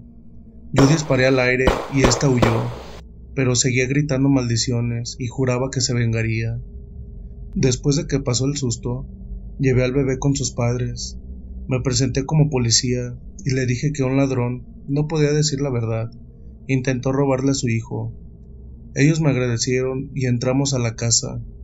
Revisé la habitación del bebé y la ventana estaba bien cerrada. Pero entonces, ¿cómo pudo entrar aquel extraño ser? Como no llegó mi informante, decidí volver a mi hogar, donde le conté todo lo ocurrido a mi esposo Terry. Me dijo que hablaría con sus amigos especiales sobre lo que pasó. Al escucharlo, no le di importancia, pensé que estaba bromeando, así que olvidé lo que dijo. Pasaron varios días y una noche volví a ver a la anciana o extraño ser. Ella corrió a un callejón muy oscuro. Fui tras de ella. Saqué mi arma y la preparé para dispararle, a lo que sea, pero no estaba en el callejón. Miré hacia arriba y ella estaba ahí. No podía creerlo, ya que son tres pisos de altura y no había una escalera o algo para escalar hasta allá arriba. ¿Cómo lo hizo? me pregunté. Ella me miró con burla y diciendo que volvería. A partir de esa noche, la volví a ver, pero no he podido atraparla. Le dije a Terry lo que estaba pasando y mis encuentros con ese extraño ser. Él me dijo que esta noche será la última vez, ya que hablaría con sus amigos especiales y también iría conmigo. Al principio intenté negarme, ya que no creo en esos amigos especiales que tiene.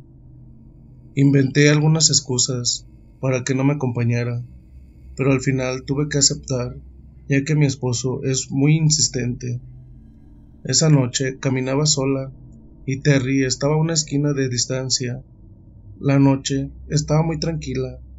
No había luz eléctrica, algo no muy raro.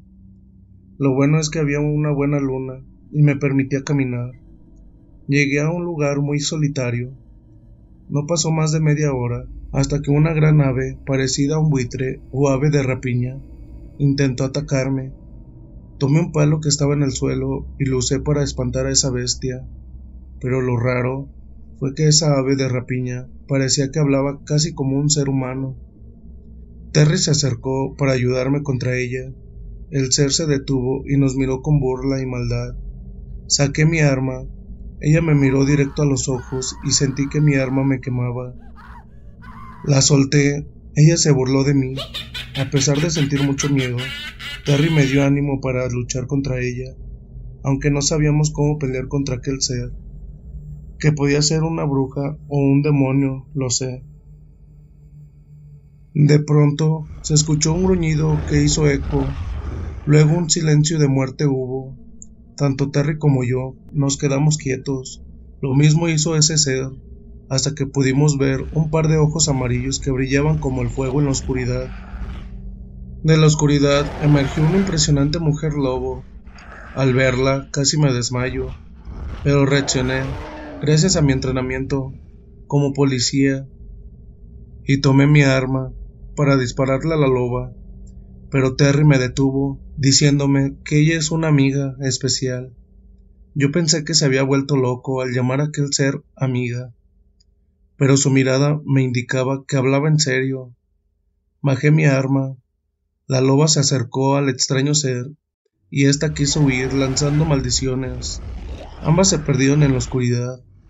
Yo iba tras de las dos, pero Terry me detuvo y me dijo que ya no podía hacer nada más. Me tomó del brazo y me llevó lejos de ahí. En el camino se pudo escuchar un gran grito, posiblemente de esa anciana.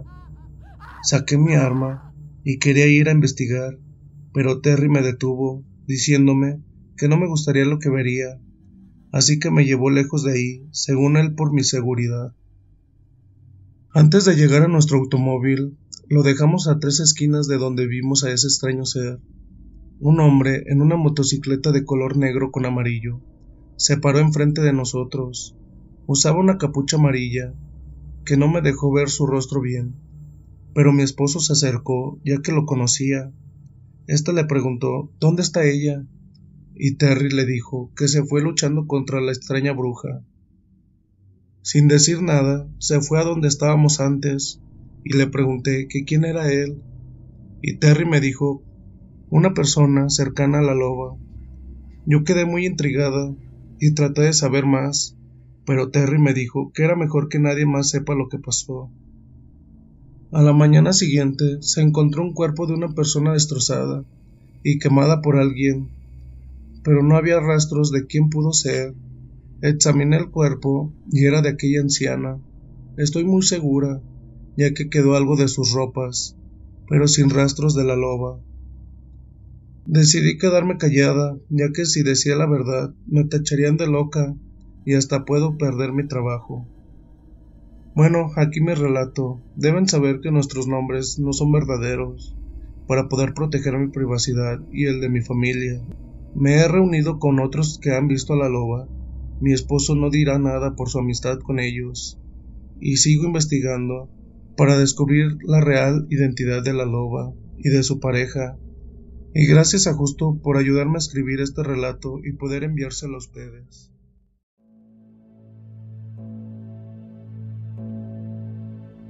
¿Alguna vez ustedes en su trabajo han sentido que los observan o han escuchado ruidos que no tienen explicación? Pues aquí nos comparten una historia en anonimato en el cual nos narran las experiencias tan terroríficas que estuvieron viviendo en su zona laboral. Un club lleno de pecado. Lugar Tucumán, Argentina, escrita por Walter Enrique Quevedo. Hace un tiempo me llegó un relato que me impresionó bastante. Y no solo por su historia en sí, sino por contar con completo respaldo multimedia, audios, fotos y hasta un video. Hola, man, ¿me escuchas? Ahí, ahí están pidiendo los datos tuyos por un video que subiste a un canal de YouTube. Eh, va, mira, yo no voy a decir nada, Vitón, pero te están, te están, ¿cómo se llama? Te están buscando la gente de este lugar para iniciarte iniciaste un juicio por un video que subiste vos. Acá la empresa te están pidiendo tus papeles, están pidiendo tus datos. Pero nosotros trata de ayudar, de, de no, no darle Pero sí te pedimos que vos trates de borrar ese video. Porque si no, la gente de ahí te van a empezar a buscar. Son gente muy, muy poderosa la que van ahí en ese lugar. Donde firmaste el video y donde hablaste con, con un empleado de que trabajó muchos años ahí, más de 40 años. A él, a él sí lo reconocen por la voz del video. Y él te reconoció a vos. Eh, ahí él, él y la gente del club mandaron una par de imágenes tuyas. Parece que ingresaron a tu Facebook. Eh, tienen datos tuyos. Pero lo mejor que puede hacer es tratar de borrar ese video lo más antes posible. Hoy, mejor dicho, porque mañana la gente del lugar este te va, van a empezar a hacer acciones legales. No es por, no es por joderte nada, ¿visto? Pero es verdad. Es verdad de lo que, lo que te estoy diciendo. Ya te lo digo como amigo, por lo que he escuchado yo. Yo te iba a pedir eso, hermano. Un relato que de entrada me hizo sopesar la idea de una publicación. Y es que todo ocurre dentro de una importante institución del ámbito deportivo de Tucumán, de la cual no tengo autorización de mencionar. Inicialmente, el relato me llegó por Messenger, como me llegaron muchos otros con anterioridad, y que tuve ocasión de escribir. En esta ocasión se trataba de una joven quien textualmente me dejó este primer mensaje. Hola Walter, ¿cómo estás? Vi que eres administrador del grupo. ¿Podré contactarme contigo? Será mejor por WhatsApp. Tendría que hacerte ver un video y enviarte unos audios.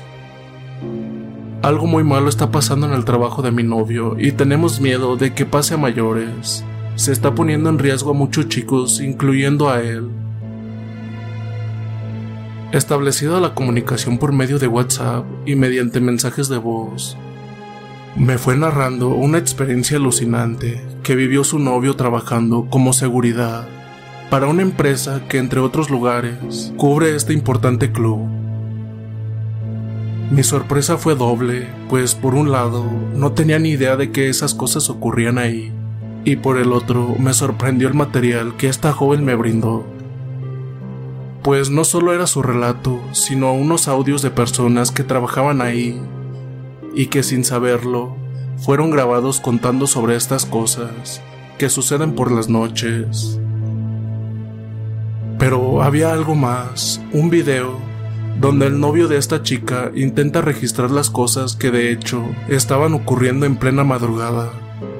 Sobre este video hice a posterior un inquietante hallazgo, y es que pude reconocer lo que parece ser una diafana psicofonía. En verdad les digo que a mí me encantaría servirles en bandeja todo el material y que sean ustedes mismos quienes saquen sus propias conclusiones. Pero en él se pronuncian nombres de personas y del sitio en cuestión, sobre lo cual no tengo autorización para desvelar. Próximamente haré otro post donde mostraré el video del cual obtuve esta psicofonía y además pasaré un par de audios con testimonios donde por medio de edición se suprimen nombres que corroboran todo lo que se narra en este post. Por lo tanto me limitaré a compartir con ustedes, mi estimado lector, que esta transcripción que hice sobre la que a través de audios me narró esta joven, omitiendo por supuesto detalles que comprometan Estoy seguro de que aquellos que trabajen ahí o estén al tanto de las cosas que ocurren rápidamente identificarán a qué institución me refiero. Primera noche. Mi novio trabajaba para una importante empresa de seguridad, la cual brinda sus servicios para empresas, countries, depósitos, clubs deportivos, etc. Es precisamente en un club deportivo de Tucumán donde ocurre todo esto tan extraño y complicado de explicar, algo feo que resulta difícil manejar. Para empezar, te provoca suspicacia encontrarte con una empresa de seguridad que vive tomando personal por medio de avisos clasificados que hace en un diario local. Quizás una de las razones radique en estos chicos. No duran en su trabajo. Y es que los guardias más veteranos no son mandados a este club. Ninguno quiere ir. Ahí van los chicos nuevos y en especial si son de lejos. Como pasa con mi novio que no es de aquí. Lo cierto es que muchos de estos chicos nuevos ni siquiera terminan la noche. Abandonan el trabajo sin importar la paga. Mi novio entró en el perfil que ellos buscaban para ser asignado en aquella noche a este club. Cuando llegó al trabajo, le dijeron que iría a reemplazar a un chico, el cual hacía un mes estaba de guardia ahí, sin descanso, pues no encontraban a alguien que le suplente. De entrada, le pareció raro que en este club solo había en su interior un guardia, cuando en la lista figuraban cuatro nombres. Extraño si asumimos que en otros sitios de igual envergadura, o incluso menos, suelen haber entre cuatro y seis guardias. Al llegar al club, se encontró con un chico, digamos que raro, alguien muy expresivo que denotaba estar bastante alterado. Inmediatamente, al conocerlo, le llamó la atención de que este muchacho estaba rodeado de por lo menos ocho perros, a los cuales mantenía cerca, tirándoles comida. Los hacía jugar, les charlaba, casi como si estos fueran personas. Esto no es tan extraño, pues mucha gente lo hace, y decía y repetía que hay que tratarlos bien. Era evidente que su empeño estaba en mantenerlos cerca todo el tiempo. Llegada la noche, estaban ambos en la garita donde el chico le explicaba sobre los pormenores del lugar. Le decía que debían realizar un control periódico y reportar a una central sobre lo que hay o encuentren en cada ronda, la cual debía efectuarse cada 40 minutos. Llegado el momento de hacer el recorrido, el chico empieza a contar que él estaba ahí hace un mes, aguantando, pero que ya estaba más tranquilo pues sería reemplazado a partir del día siguiente por mi novio. Al llegar el momento de registrar el informe, este chico comentaba algo desconcertante, y es que le dijo que especialmente a la madrugada no era necesario hacer tales recorridos, que de hecho era mejor no hacerlos, que haga como él, es decir, dejar anotado en los horarios de la madrugada, como que hizo todos los recorridos, y claro, que de esto no se lo diga a nadie. Mi novio le dijo que no, que no debía ser así, que tenía que salir a dar las vueltas y revisar. Pero aquel chico insistía en que no lo hiciera, incluso le decía que era mejor no salir de la garita, a mi novio, que no entendía sobre lo que pasaba ahí, le pareció mala actitud, pero nada podía hacer pues no era a su cargo en ese momento. Estando en la garita y siendo más o menos las 2 a.m., se sentaron a charlar. A todo esto, mi novio me mandaba mensajes contándome todo lo que pasaba, pues me decía que notaba que este chico parecía muy histrónico muy extraño, que por momentos hacía cosas locas, como de pronto y de solo estar, empezaba a reírse de la nada. Ese comportamiento del chico le causaba mala espina, le daba la impresión de que aquel muchacho no estaba en sus cabales. En lo que charlaban y en medio de los dos, y sin haber más nadie alrededor, Ambos escucharon una exhalación. Él lo describió como un suspiro acompañado de una risa, lo cual provocó que mi novio se hiciera para atrás, sin entender qué era eso. Fue algo muy fuerte, demasiado claro, y ambos lo sintieron pues aquel chico también hizo lo mismo. Los perros de pronto empezaron a aullar. Entonces el chico le preguntó qué hora era a lo que mi novio le respondió que eran las 2.20 am. Aquel chico dijo a continuación, Juno, ahora empezó el show. Ahora vas a ver por qué es que yo no salgo de acá. Se paró y empezó a hablarle a los perros. a los cuales atraía hacia la garita, arrojándoles comida alrededor de la misma.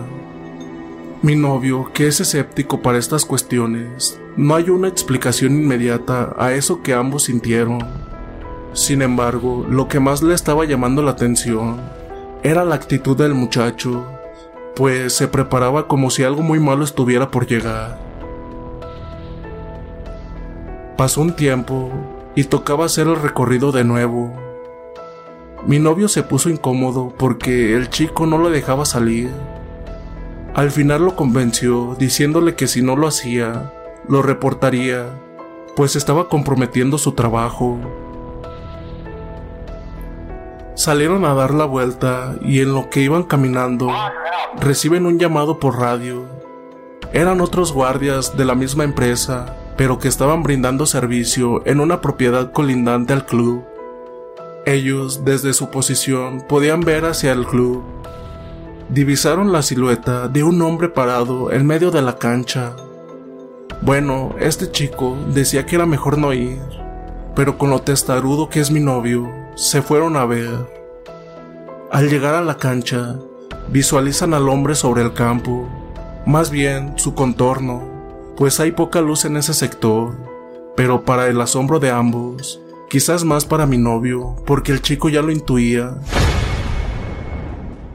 Aquella silueta se desvaneció. Aún viéndolo, mi novio incrédulo de lo paranormal, consideró que esa persona pudo esconderse dada la baja condición de iluminación de esa zona. En cambio el chico estaba muy nervioso. Decía que se vayan, que no podían dirigirse hacia la cancha. Casi un completo de histeria le gritaba que no debían estar en lo descubierto. Pero mi novio, haciendo caso omiso, siguió dando la vuelta y revisando.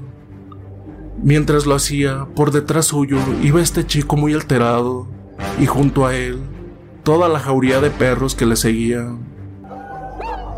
Finalizando la ronda, de golpe los perros comenzaron a ladrar y a alejarse del lugar. En eso ven que se van corriendo los perros. El chico también corre por detrás de los perros. Mi novio pensó que el chico corrió por detrás de los perros, asustados por el comportamiento de estos, por lo que continuó caminando hasta llegar a la garita, donde ya se encontraban todos los perros junto al muchacho. Aquel muchacho estaba pálido, muerto de miedo, pues contaba que algo lo empujó. Allí le preguntó a mi novio si entendía la razón por la cual no debían salir a hacer las rondas a la madrugada. Le empezó a contar que esto pasaba todas las noches y que él no se animaba a contar lo que ahí sucede por temor a que eso se vuelva más agresivo contra él. Volvieron a sentarse dentro de la garita y mi novio empezó a tener más consideración por el chico. No porque creyera, sino por verlo tan mal. De golpe, empezaron a escuchar como si alguien pateara la puerta de la garita. Ambos se pusieron en alerta, porque el sonido era insistente, pero mi novio dijo que seguro eran los perros que, apoyados sobre la puerta, se estaban rascando, y ello ocasionaba ese sonido. El chico le pedía que por favor no se acercara a la puerta a revisar, pero mi novio intentó demostrarle que nada raro pasaba. Fue a ver y se dio con que no había ningún perro cerca de la puerta.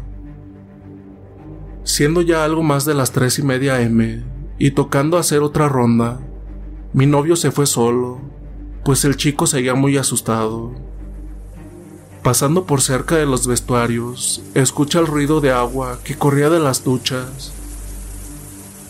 Mi novio pensó que era el chico. Al estar alterado, olvidó cerrar las duchas, porque ahí a las 11 pm se cierran todas las puertas y se apagan todas las luces, quedando solo encendidos los dos faros externos del club. Entonces volvió a la garita, tomó la llave de los vestidores y regresó encontrando para su sorpresa a todas las duchas abiertas, como así también todas las luces encendidas, cosa que le pareció muy extraño, pues la puerta de acceso estaba con llave. Ahí está, mira, mira, yo voy ahí, mira, ahí está, ahí prendió la luz del baño, mira, de los vestuarios, no hay nadie, mira, A ver arriba, la ventana, están prendidas las luces, mira. Mira, no hay nadie. Mira, ya abrió la puerta del medio. No sé cómo hace para abrir la puerta, no tiene llave. Mira, están prendidas luces, mira. Mira, cierto la puerta ahí. Mira, esto de toda la noche. Yo no toca nada. Después veré. No sé si ahí se ve, mira. ¿Ves? Y es de todas las noches. Escucha el agua. Escucha el agua. ¿Sabes todo? Mira. Y ya me voy allá a la garita. O sea, no hay forma de que no vea yo si entra alguien. Y al rato ya entré y no había nadie. Mira.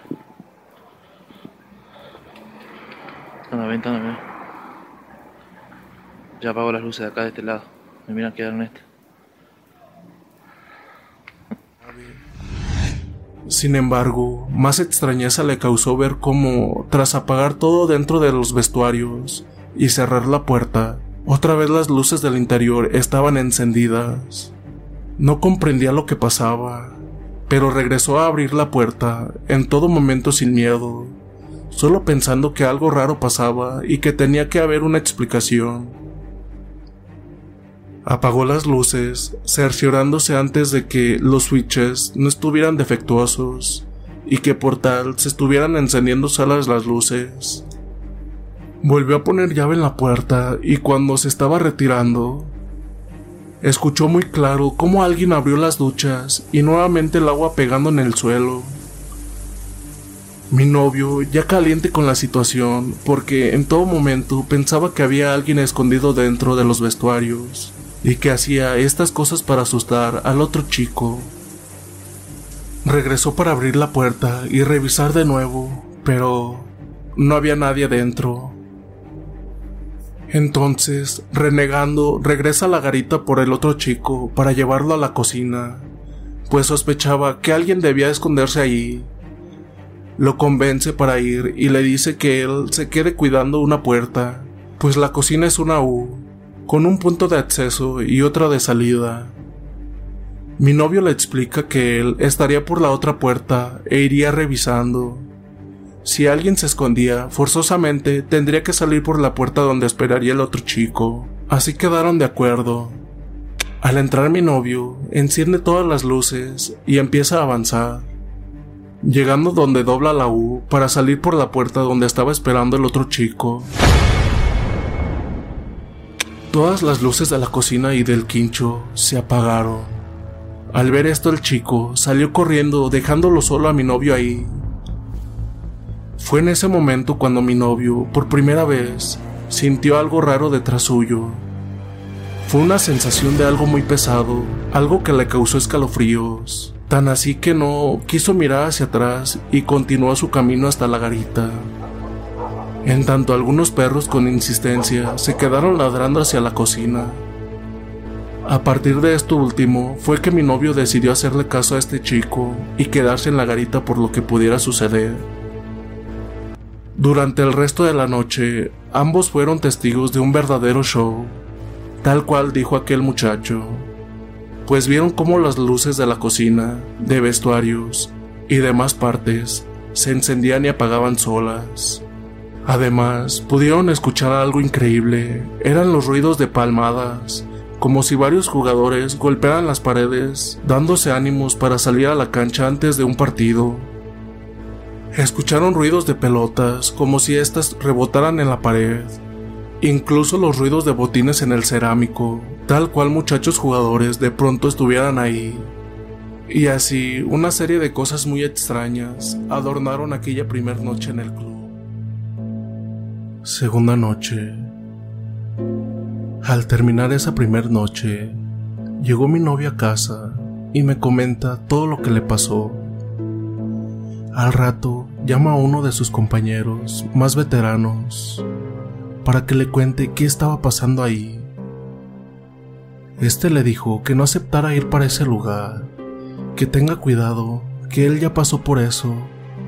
En fin, que pida un cambio lo mismo le dijeron los guardias de la misma empresa, pero que estaban cuidando una propiedad cercana al club. Se trataba pues de hombres experimentados, que llevaban años trabajando para esta empresa de seguridad. Todos le aconsejaban que no vaya, que deje ir a los chicos nuevos. Sin embargo, mi novio tenía complicada la cosa, pues aquel chico que conoció dentro del club ya le había adelantado que sería su reemplazo. Por medio de sus compañeros, mi novio entendió que el extraño comportamiento de aquel joven obedecía al hecho de venir soportando durante un mes las cosas que ahí ocurrían. Y esto era así, pues los chicos nuevos que surgían como su reemplazo no soportaban la primera noche siquiera y abandonaban el trabajo sin reclamar la paga. A la noche siguiente, mi novio se presentó a trabajar y tal cual lo sospechó, tuvo que quedarse en el lugar de aquel chico, pues este no soportaba más. Además, no consiguieron ningún otro reemplazo. Así pues, llegó a su puesto de trabajo en aquella noche de sábado. Ordenó sus cosas y a eso de las 23 horas hizo su primer recorrido. Se encargó de cerrar todo, apagar todas las luces y ya de regreso a la garita, se sentó a cenar. En ese momento, él aprovechó para mandarme mensajes y me contó que por la tarde hubo partido en el club y que aún estaban los chicos festejando en el quincho. Decía que era un grupo grande que estaban comiendo, bebiendo y divirtiéndose. De todos modos, estos chicos permanecerían en el quincho, pues los otros sectores donde no se podía ingresar, mi novio ya se había cerciorado de cerrar los accesos y apagar las luces. Me contaba a mi novio que la presencia de aquellos chicos le traía tranquilidad, pues pensaba que nada de lo sucedido la noche anterior volvería a pasar. Además pensó que muy seguramente esas cosas que pasaron fueron provocadas por bromistas que se aprovecharon de él por saber que era nuevo. Transcurría la noche, todo normal, y a eso de la una, yo que los chicos que festejaban empezaron a irse. Sin embargo, pudo distinguir que un auto quedó estacionado dentro del club y que de seguro pertenecía a alguno de los tres chicos que vio. Quedaron dentro del quincho charlando, comiendo y bebiendo algo. Le tocó salir a hacer su segundo recorrido para verificar que todo estuviera en orden. Cuando estaba próximo a los vestuarios, escuchó el inconformidable sonido de las duchas otra vez como si todas las duchas estuvieran abiertas. Inmediatamente le embargó la sensación y el recuerdo de la noche anterior. No obstante, tomó la decisión de no darle importancia. Asimismo se decía, esto no está pasando, un poco intentando menospreciar aquello. Continuó caminando hacia el otro vestuario, donde constató que todo estaba apagado y en orden. Luego regresó por el primer vestuario, encontrando que esta vez había total silencio. Una sensación ambigua le sobrevino al percatarse de que por un lado nada extraño ocurría ahí, pero por el otro la preocupación de descubrir que estaba mucho más sugestionado de lo que pensaba. A su regreso a la garita, me llamó para contarme sobre esto, a lo que respondí tranquilizándolo. No pasó mucho tiempo más. Volvió a llamarme. Esta vez lo sentía más nervioso. Me decía que desde su posición veía cómo emergía un vapor desde los vestuarios. Su preocupación estaba en que ya se habían marchado todos los chicos que estuvieron festejando. Solo quedaban aquellos tres en el quincho entonces, ¿quién estaba usando el agua caliente en los baños? Por supuesto que yo le tranquilicé de nuevo, diciéndole que seguramente algún pendejo, borracho, se fue a dar un baño antes de retirarse del club. Entonces, así molesto con esto, se fue a ver qué ocurría en los baños, manteniendo la comunicación telefónica conmigo. Al llegar descubre que la puerta del baño estaba abierta, lo cual le resultó extraño, pues momentos antes él mismo cerró con llave. Con un poco de desconfianza, solo metió medio cuerpo mirando hacia adentro, preguntando quién estaba ahí, pero nadie respondió. Yo del otro lado del teléfono le aconsejé que cerrara todo y se fuera de ahí, y así lo hizo. Cerró las duchas, apagó las luces, puso llave a la puerta y se fue de ahí.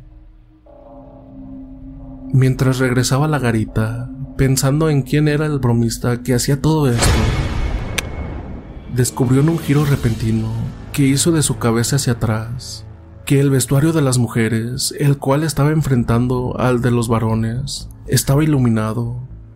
Inmediatamente dijo, acaban de encender las luces del vestuario de mujeres.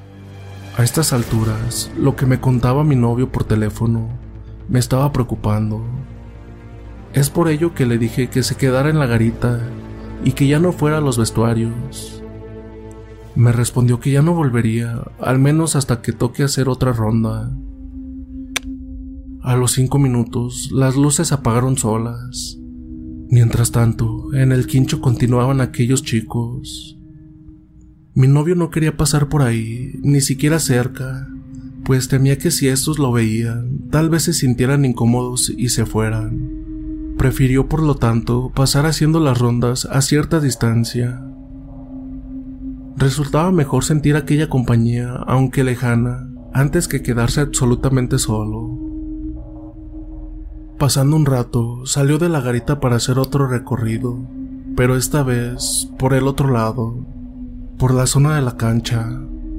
Llamaba a los perros por las dudas, pero estos no le seguían, como hacían con el chico de la noche anterior.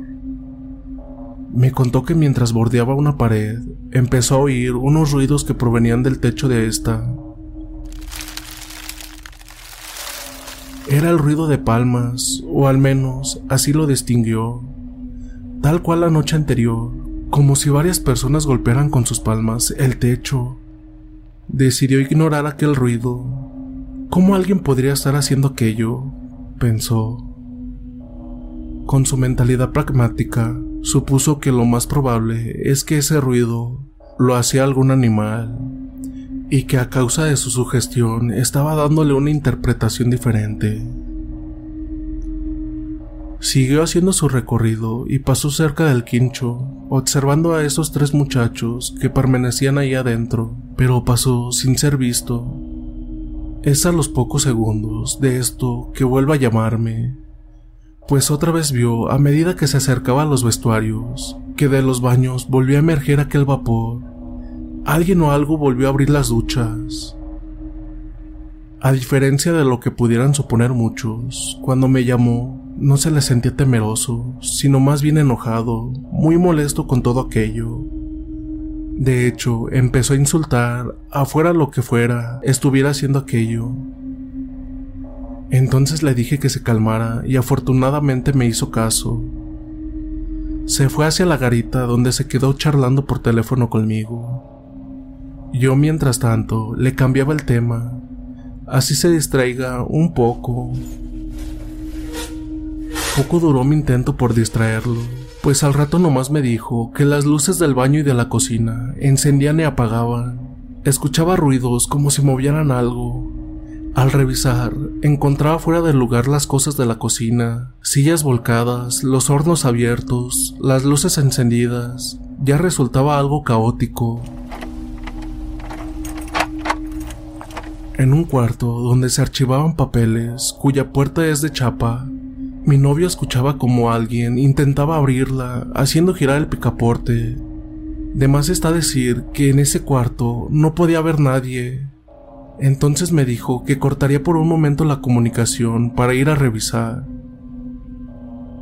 A los pocos minutos volvió a llamarme y ahí me contó que al abrir esa puerta de chapa, encontró en el piso y en todas partes tirados los papeles del archivo. Ya no sabía qué pensar. así que acomodó todo como buenamente pudo, cerró con llave la puerta y se fue de ahí. En ese punto, él me dijo que tenía ganas de irse, ganas de abandonar el supuesto. Sentía que las cosas que pasaban no eran normales. Un malestar le sobrevino, sentía algo raro en ese lugar. Mejor dicho, una sensación fea. Me dijo que ahí se sentía observado. Le convencí de que ya no vaya hacia los vestuarios y que de ser posible permanezca en la garita. Mientras charlábamos, él hacía hincapié en la idea de que no se sentía tan solo en el lugar, pues estaban aquellos chicos en el quincho. Sin embargo, él mismo se hizo una pregunta que me dejó pensando. ¿Cómo podía ser que todo lo que pasaba ahí ninguno de ellos se diera cuenta? Solo encontró esta respuesta. Yo debo de estar muy sugestionado. Antes de iniciar su labor en aquella noche, su jefe le anticipó que muy probablemente por la madrugada pase por el club una camioneta grande y él debía dejarla pasar. Eran las 2 a.m. cuando aquella camioneta llegó por primera vez. Mi novio la describió como una supercamioneta importada. El vehículo se detuvo en la entrada, bajó el vidrio polarizado hasta la mitad y una mano salió desde dentro, realizando un ademán de saludo.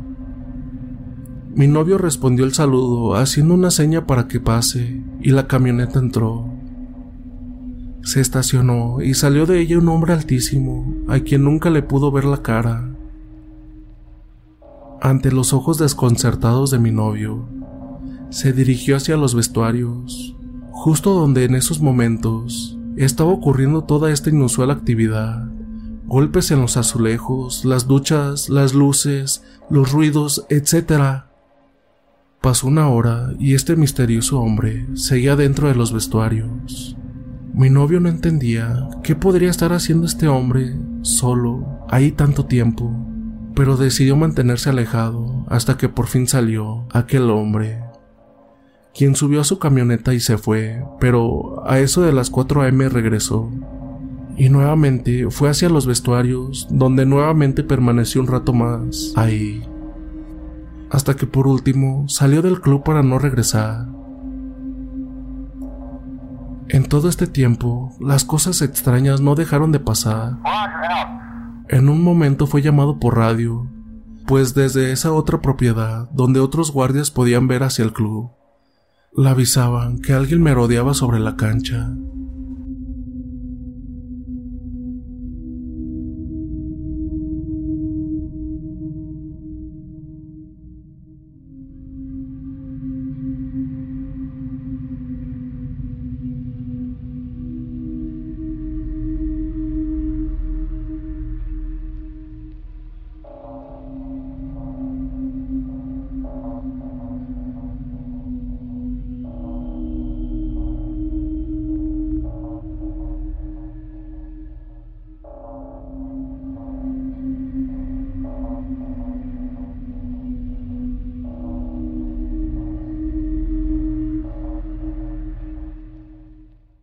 Novio salió corriendo para descubrir quién podría estar haciendo esto, pero al llegar ahí, a nadie le encontraba.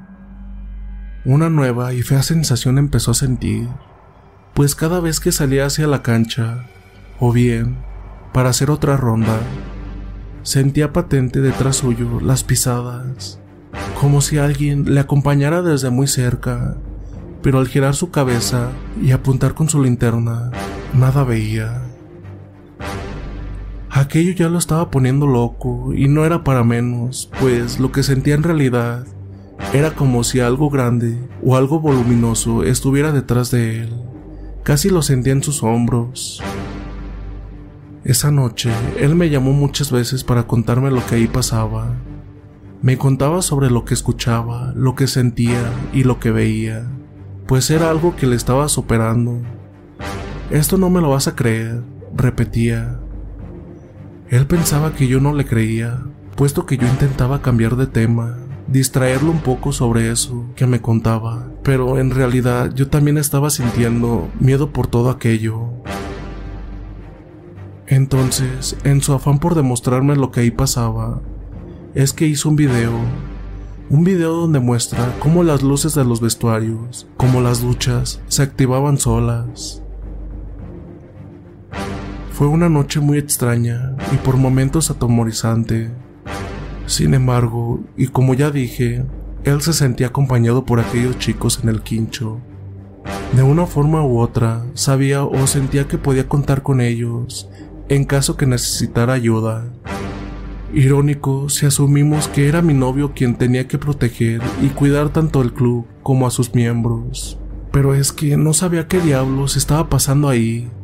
Él no intuía, ni siquiera sospechaba, que a eso de las 6 a.m., cuando estuviera llegando al amanecer, un baldazo de agua fría sentiría.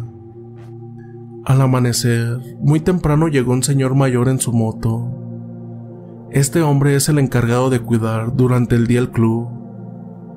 Saludó con la mano a mi novio y pasó. Al ratito regresó y se puso a platicar con mi novio, quien a estas alturas no sabía qué pensar sobre lo que pasó ahí durante toda la noche. Hijo, ¿cómo estás? ¿Qué tal la noche? Mire, la verdad que no estuvo bien. No sé qué es lo que tiene acá, pero yo la verdad no quiero volver. No la pasé nada bien. Sí, te entiendo. Yo sé que pasan cosas aquí. Pero quédate tranquilo porque ya amaneció. Y eso no te hará nada. Además, ya me quedé contigo. Sí, pero ¿qué pasa aquí? Es de locos esto. Entonces, sin que supiera este señor, mi novio empezó a grabar lo que le empezó a contar. Eh, hay muchas cosas, sí. Hay muchas cosas del infierno que hacen pactos con el enemigo. Pero acá sí jodido porque Sí. se me aprendió la luz, me ha abierto la ducha. claro, sí, sí, son cosas que van a jugar con usted. Y yo, mira, dos vueltas así, estaban allá los chicos, ¿ves? Estaban en el quincho. A veces barren, a Ah. veces el otro día el chico este, "Eh, ¿qué te pasa? Y me abran los oídos. Sí, no de la ponte, vos cubriste con la sangre de Cristo y a ver cómo se manda a mudar. Sí, acá, y acá en el vestuario, Sí. ahí al largo de la ducha. Este- Yo digo, está bañando, son las 2 de la mañana ya. Y he entrado y estaba apagado las luces Sí, espanto, ese- es el espanto que le llaman, pero no le llaman. y cerró la ducha. Después salió nuevo Ah. y ya lo último ya me cansaba porque lo prende y le apaga la luz cada rato. Ah, Y digo, bueno, la voy a dejar prendida la luz. ¿Vos Y los perros que hacen nada? No, ellos me siguen, lloran encima cuando están yendo para algún lado. Claro, porque ellos ven, Sí. ellos ven esas cosas. Uno no los ve, pero los ve las cosas de Ve, ese, la, ese yo la apago un montón de veces Ah. y está prendido. Ah, y el vestuario, ah, ya le digo. Está prendida la luz adentro, parece, mira. Ahí está prendida la luz adentro, mira. Ajá, otra vez no. Mira, mira, mira ahí arriba. Y yo la apagaba.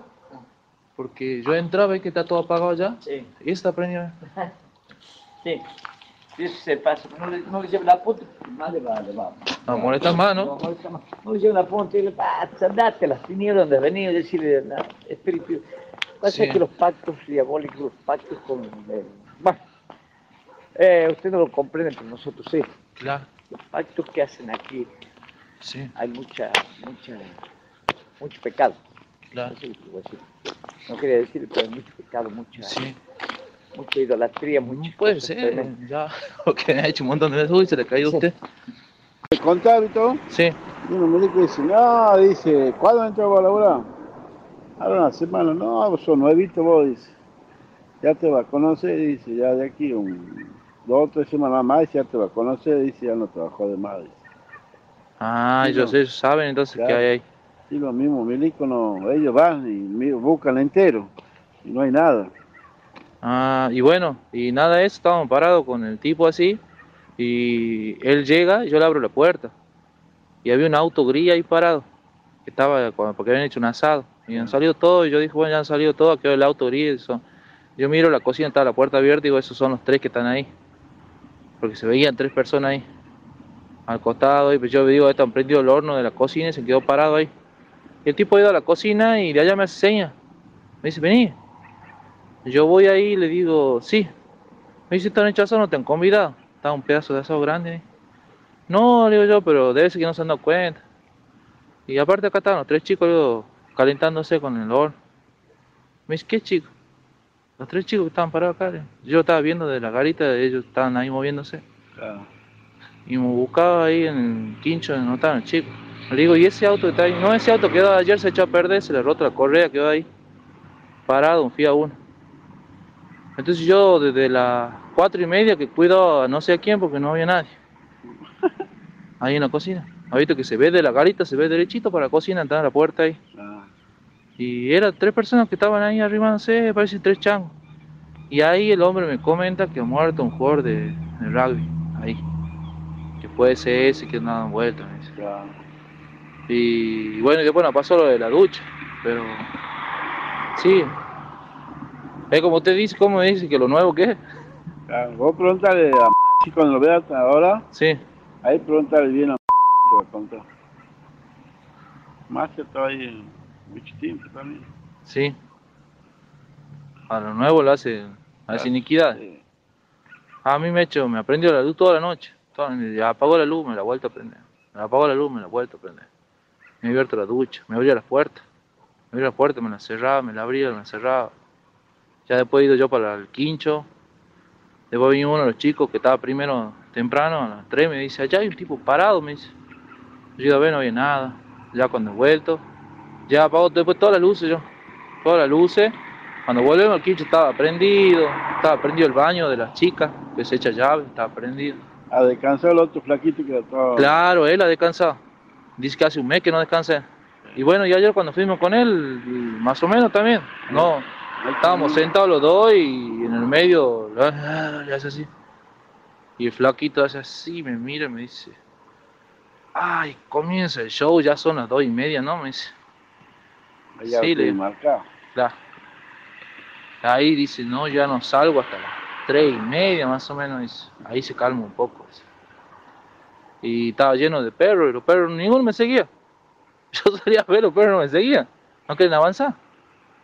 Sí, de algo raro debe haber. Claro, sí, ahí apareció gente ahí, como te dicen ellos. Claro. Sí, sí, porque me dijo que había uno, Salió la moto a la avenida.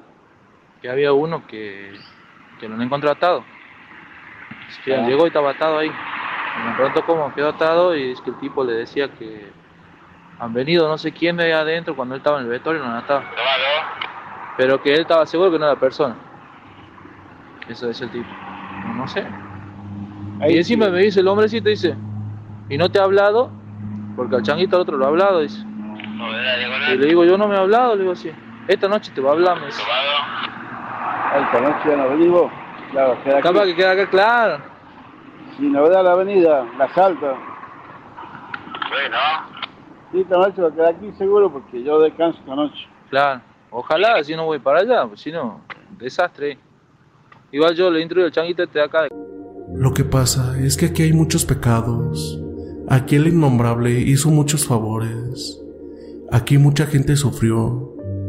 Y en el afán de esta gente que tiene tanto dinero, ya sabes, chetos, pues hicieron cosas que no debieron hacer. Y por eso este lugar está lleno de pecado. Pero no entiendo, ¿por qué no hacen algo? ¿Por qué no traen un cura? No sé. No, es que acá no va a ingresar nadie de la iglesia. Esa imagen de la Virgen que ves allá es solo pantalla. Aquí, pues, aquí se venera al otro. Pero tú tienes que estar tranquilo, tienes que acercarte a Dios, que estando con Él, nada puede hacerte daño. El Señor, que profesa la fe cristiana, le tranquilizaba a mi novio para que no temiera a eso que al parecer actúa o se pone de manifiesto por las noches. Juntos, mientras caminaban por las diferentes estancias del lugar, fueron revisando puertas y luces. Mi novio le explicaba cómo lidió toda la noche con las luces de los vestuarios y la cocina, pues éstas volvían a encenderse ni bien él las apagaba. Entraron a la cocina y encontraron lo que quedó del asado que hicieron aquellos chicos del club la noche anterior, tras finalizar el partido. Ah, mira, todo el asado quedó. ¿Y no te convidaron nada? Y no, capaz no se dieron cuenta. Pasa que estuvieron comiendo anoche hasta que se fueron todos y quedaron ellos tres. Ellos tres. ¿Quiénes? Ellos. los chicos que quedaron en el quincho.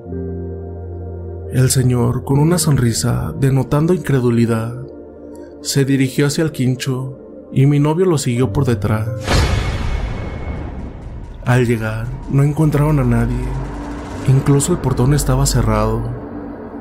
El hombre le preguntó a mi novio si cómo eran aquellos jóvenes que él vio.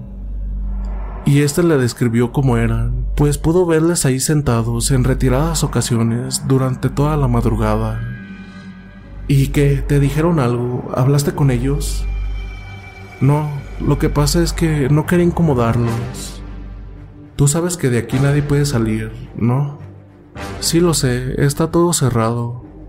Bien, no te diré lo que fue lo que viste anoche. Saca tus propias conclusiones. Solo te diré que estas personas nunca estuvieron aquí. O mejor dicho, están porque no se pueden ir. Mi novio se quería morir. Estuvo toda la noche custodiando a tres personas que estuvo convencido estaban ahí. Él a cada rato me llamaba para contarme lo que sucedía y yo para calmarle. Le recordaba que no estaba solo, que estaban esos chicos en el quincho. No, no, no, no, pero no puede ser. Estaban ahí, yo los vi, desde la garita los veía. Incluso en un momento les vi abrir el horno y uno de ellos se frotaba los brazos, como intentando tomar calor, le dijo mi novio, totalmente confundido a este señor. Además, les veía mover sus manos mientras charlaban. Eran muy expresivos. Sí es cierto que me pareció algo extraña la ropa del que estaba cerca del horno, porque es al que mejor veía. Me resultó una vestimenta algo pasada de moda, pero eso no me llamó tanto la atención, más con las cosas raras que estaban pasando. ¿Y pasaste cerca del quincho? Sí, pasé muy cerca, pasé por el lado de ellos prácticamente, pero estos no se dieron cuenta de mí. ¿Y escuchaste lo que hablaban? ¿Les escuchaste la voz? Mm. Ahora que lo dice. En este punto, mi novio cayó en la cuenta de que al pasar por el lado de estos, nunca les escuchó hablar, nunca registró sus voces, solo les veía casi de reojo porque evitaba el contacto visual, como estos movían sus manos como charlando, pero no, no habían sonidos. Pero, ¿y el auto? Ahí está todavía. Ese auto quedó ahí desde la mañana. Se le rompió la correa y lo dejaron ahí. Todavía no puedo entender esto. No solo se fueron las luces, escuché ruidos como si hubieran muchas personas en los vestuarios. Eso hacen cuando llega una persona nueva. Pareciera que se divierten al principio, luego dejan de molestar. Por eso te digo que te quedes tranquilo y... ¿Te habló? Si me habló, no, ni falta que me hace. Bueno, no te preocupes, pero tal vez te hable esta noche. Después de este diálogo, algo muy extraño y casi sacado de una película ocurrió pues mi novio vio cómo este señor empezó a recorrer por todas las estancias del club, el quincho, los vestuarios, la cocina, la cancha, etc., rezando y retando a eso. Mientras levantaba sus manos, pedía que aquello se fuera de ahí y no molestara más. Claro, mi novio ya se quería ir.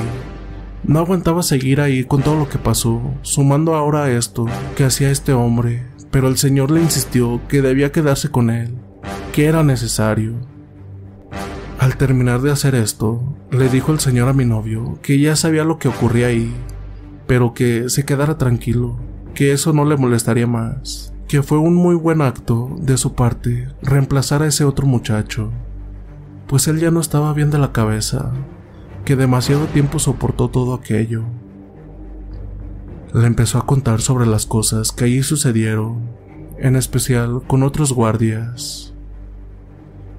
Lo más inquietante es que no le dijo exactamente qué pasó ahí, quiénes hacen qué cosa, ni por qué daba por hecho que ese lugar estaba maldito. Sí, en cambio, le contó de otros sucesos. Le mencionó casi soslayadamente que hasta un niño perdió la vida ahí, no aclarando en qué circunstancias, pero dejando una sensación siniestra. Fue inevitable preguntarme junto con mi novio, ¿qué pasó ahí realmente? Tantas personas subieron que... Y es que con él recordamos que esa noche, mientras hacía una de las rondas, escuchó el ruido de muchas palmadas golpeando los azulejos, además de los inconfundibles ruidos que provocan los tapones al pegar en el cerámico, como también el que ocasiona los botines al resbalar por el ir y venir. Era como si de pronto todo un equipo de jugadores estuvieran en los vestuarios. Estas fueron nuestras explicaciones que le dimos a estos sucesos. Al salir del club, mi novio se fue a hablar con su jefe, a preguntarle por qué lo mandaron ahí, sabiendo de las cosas que pasan. Su jefe le respondió que era una prueba necesaria que debía pasar, pues era un lugar para los nuevos.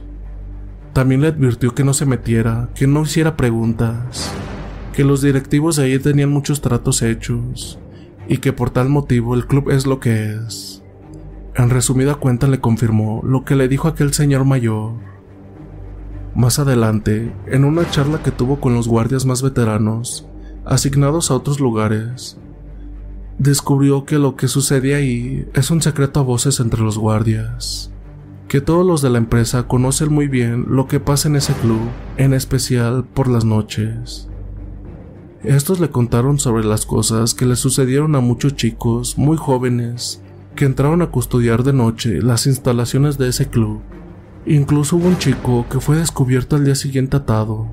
Cuando le preguntaron quién fue, respondió que no era alguien, sino eso, pues no era persona. Describió algo enorme, voluminoso, con mucha fuerza que lo arrastró y lo atacó.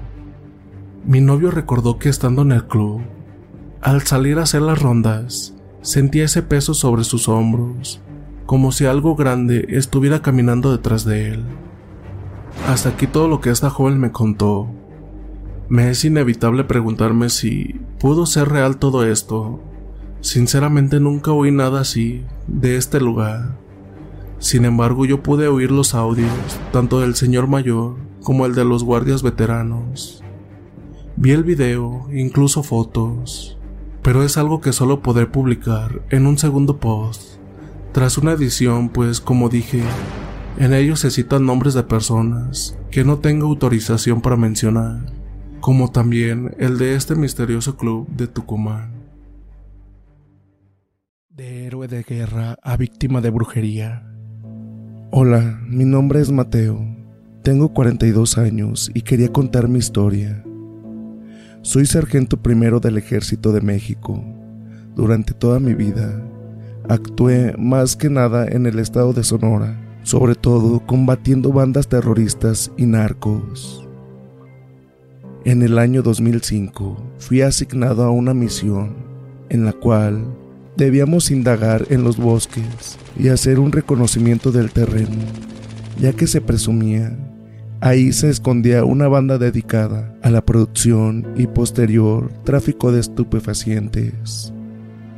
Esta banda se encontraba fuertemente armada y la misión era de alto riesgo. Nosotros fuimos asignados para la exploración del territorio enemigo y la identificación de blancos estratégicos específicos. La planificación, según mi parecer, estaba bien llevada a cabo. Íbamos a sorprender al enemigo adentrándonos por la parte posterior de los cultivos, es decir, ingresando desde lo profundo del monte. Sin embargo, estos hombres armados nos prepararon una emboscada y muchos de nosotros terminamos heridos. También hubo que lamentar varias bajas. Mis hombres resistieron lo que pudieron pero estábamos rodeados.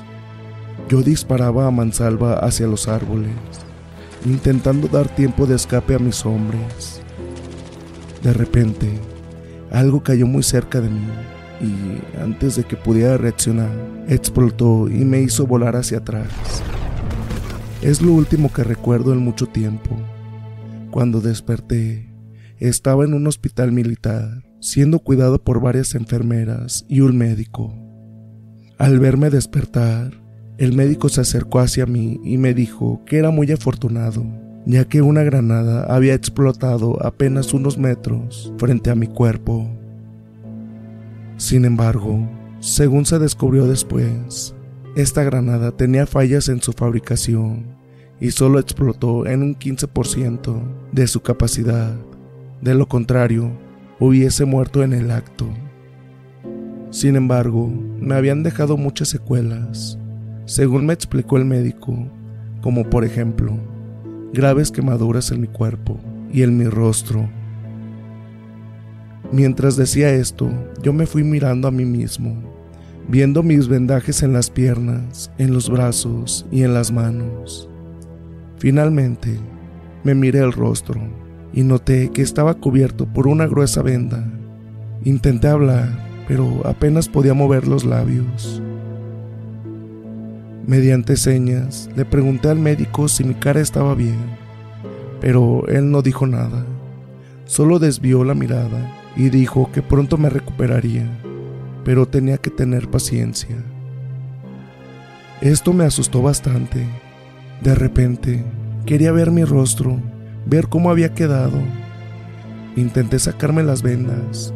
Entonces, el médico me sujetó los brazos y llamó a las enfermeras para que lo ayudaran.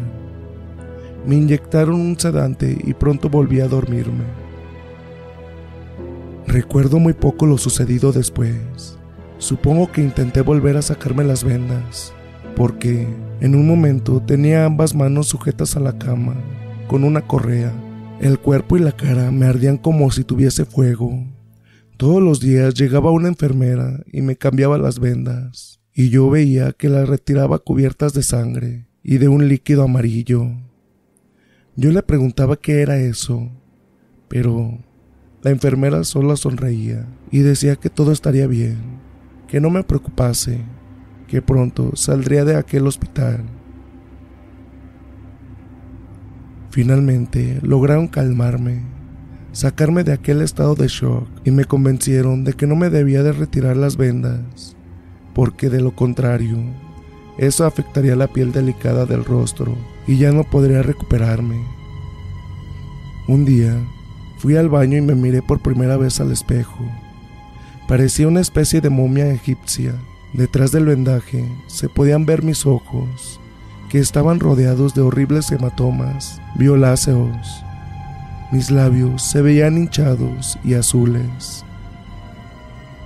Resistí la tentación de quitarme la venda. Sin embargo, cuando la enfermera regresó algunas horas después para cambiarme el vendaje, le pedí que me acercara un espejo. La enfermera obedeció y acto seguido me quitó las vendas del rostro con la intención de reemplazarlas por otras. Pero antes de que pudiera hacerlo, yo me miré al espejo y lancé un grito porque aquella persona que se veía reflejada en el espejo no era yo. No se parecía en nada a mí. La enfermera se asustó frente a mi reacción y pidió ayuda. Yo había vuelto a perder la calma y gritaba que me habían cambiado el rostro. Llegó uno de los médicos y me dijo que no me preocupase, que yo no me reconocía debido a los hematomas y a las hinchazones de la piel. Pero yo estaba seguro de que ese no era para nada mi rostro. Quise correr, pero me obligaron a permanecer en la cama. Luego me inyectaron otro sedante y finalmente pude dormirme. Pasaron varios días y mi recuperación se aceleró. Sin embargo, cada vez que me cambiaba de vendaje en la cara, yo me miraba al espejo y sabía que ese no era mi rostro, que algo había sucedido con él. Finalmente, algunas semanas después, me dieron el alta y pude regresar a mi casa. Yo siempre viví solo, nunca formé ninguna familia, porque me considero más bien un hombre solitario. Sin embargo, en el vecindario yo era muy conocido precisamente por mi rol de militar en el ejército, además de que siempre estoy dispuesto a ayudar a los vecinos, socorrerlos en casos de urgencia, etc. Estaba seguro de que ninguno de ellos me reconocería. Sin embargo, Me sorprendí al notar que mi vecino más cercano, el señor Bolívar, me saludaba como si nada. Hola, Mateo. Me alegro mucho que hayas vuelto. Lamento lo que te sucedió. Ahora tendrás tiempo de descansar un poco. Me acerqué a mi vecino. Era un hombre de 75 años y yo quería acercarme para que me viera mejor, porque quizás él estaba corto de vista y no podía apreciar mi rostro con precisión. Sin embargo, al tenerme de cerca, su expresión no cambió para nada. Seguía realmente contento de verme. Yo lo saludé, pero luego no aguanté más y le pregunté si no veía nada raro en mi rostro. El señor Bolívar me miró extrañado, luego se encogió de hombros y dijo, Bueno, sí veo tus cicatrices, pero no te preocupes, la mayoría desaparecerá en algunos meses. Sin embargo, yo estaba seguro de que mi rostro tenía algo más que cicatrices. Anteriormente, yo era un hombre de rasgos fuertes, mandíbula saliente y nariz pequeña. Sin embargo, lo que yo veía ahora frente al espejo era un rostro muy delgado, casi sin barbilla y nariz aguileña. Por no hablar de los ojos que habían cambiado de color, de celeste a marrones. Agradecí al vecino y entré a mi casa. Lo primero que hice fue ir hacia el baño y mirarme al espejo, solo para volver a ver aquel rostro extraño que yo aborrecía con toda mi alma. Minutos después llamaron a la puerta. Eran dos vecinas, dos señoras que eran hermanas y habían enviudado. Nosotros teníamos una gran relación de amistad. Ellas siempre me contaban sus historias de cuando estuvieron en la frontera de Estados Unidos. Esperaba que ellas sí se sorprendieran al verme el rostro. Sin embargo, actuaron sin ningún tipo de sorpresa y me abrazaron diciéndome que me habían extrañado mucho en el barrio. Yo las hice pasar. Las hermanas habían traído bombones y algo de licor para brindar por mi regreso. Durante unos minutos hice como que estaba todo bien. Luego ya no soporté más y les pregunté si realmente acaso no me veían diferente. Pues claro, ahora tu rostro parece el de Rambo, dijo una de las hermanas, y las dos rieron al mismo tiempo. Me refiero a que ustedes no notan que yo me veo sumamente diferente. ¿Recuerdan cómo era yo antes? No es posible que no lo noten. Tomé una fotografía del año anterior que yo guardaba sobre un mueble y se las mostré. Miren, este era yo antes y este soy yo ahora. Mi rostro ha cambiado por completo, me lo han cambiado en el hospital. Las hermanas miraron la fotografía primero y luego mi rostro y luego otra vez la fotografía y luego se echaron a reír. Eres muy gracioso, Mateo. Siempre nos sorprendes y nos haces reír. No es una broma, grité, perdiendo la compostura. Estoy hablando en serio, este no es mi rostro. ¿Es que acaso no lo ven? Las hermanas interrumpieron su risa y me miraron intranquilas. Tranquilo, Mateo. Nosotras te vemos igual que siempre. ¿Por qué dices que te han cambiado el rostro? Pues miren bien, esta no es mi nariz y mis ojos han cambiado de color. Incluso el color de mi piel ya no es el mismo. ¿Es que acaso están ciegas? Supongo que el tono demasiado elevado de mi voz las sorprendió y las dos mujeres me miraron sorprendidas y heridas al mismo tiempo. Luego se incorporaron al unísono y se alejaron rumbo a la puerta. Mateo, solo tranquilízate. Te estás imaginando cosas. Creo que vamos a llamar al médico. Quédate aquí, por favor. No, grité, ya perdiendo totalmente el dominio de mí mismo. No llamen a ningún médico. No sé qué es lo que está sucediendo aquí pero yo sé lo que veo frente al espejo. No se trata de una crisis de nervios o de shock, como me han dicho en el hospital. Algo, algo ha sucedido. Me han cambiado el rostro y ninguna de ustedes quieren decirme la verdad. Las pobres mujeres huyeron de mi casa. Quedé en soledad un momento, pensando desesperado en la cuestión. Al cabo de un rato, decidí llamar a alguien que sí podría entender mis padecimientos. Mi madre. Si había alguien en el mundo capaz de reconocer los cambios evidentes de mi rostro, entonces era ella. ¿Quién otra sino ella? Ella me había visto nacer y me había cuidado durante gran parte de mi vida. Así que la llamé mediante una videollamada. Ella pareció sorprendida. Luego se puso muy contenta de verme y se echó a llorar. Hijo, lamento no haberte visitado en el hospital. Realmente quise hacerlo, pero sabes que mi movilidad es muy reducida y no puedo hacer grandes viajes. Mamá, no te preocupes por ello. La calmé. Solo quiero que me digas una cosa. Observa mi rostro. Mientras decía esto, acerqué el celular a mi cara y para despejar todo tipo de duda, me acerqué a la luz de la lámpara. ¿Ves algo raro? ¿Piensas que soy el mismo? Mi madre frunció el entrecejo, luego me observó con sus lentes y finalmente dijo algo que terminó de sacarme de quicio. Hijo, yo no te veo nada raro en ti, solo unas pocas cicatrices, pero te aseguro que si esa es tu preocupación, se te irán muy pronto. Yo, totalmente fuera de mí mismo, lancé un grito y le corté. Arrojé el celular contra la pared donde se estrelló y se rompió en mil pedazos. Algunas horas después, mientras yo me encontraba sumergido en mi desesperación y desconcierto, llamaron otra vez a la puerta. Esta vez era mi superior inmediato, acompañado por dos hombres.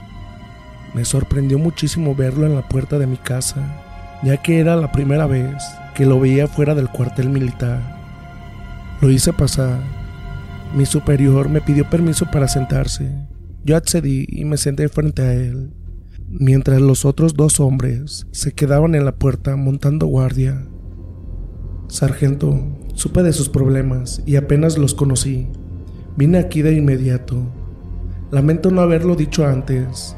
Este es un caso estrictamente confidencial y usted no podrá comentarlo con nadie de su entorno. Dicho esto, sacó su celular de la camisa y me mostró una foto. Al verla, yo me sobresalté era el rostro que yo, que yo veía en el espejo, mi nuevo rostro. Este es Jesús Linares, dijo mi superior. Es un miembro de la banda de narcoterroristas que usted debía investigar.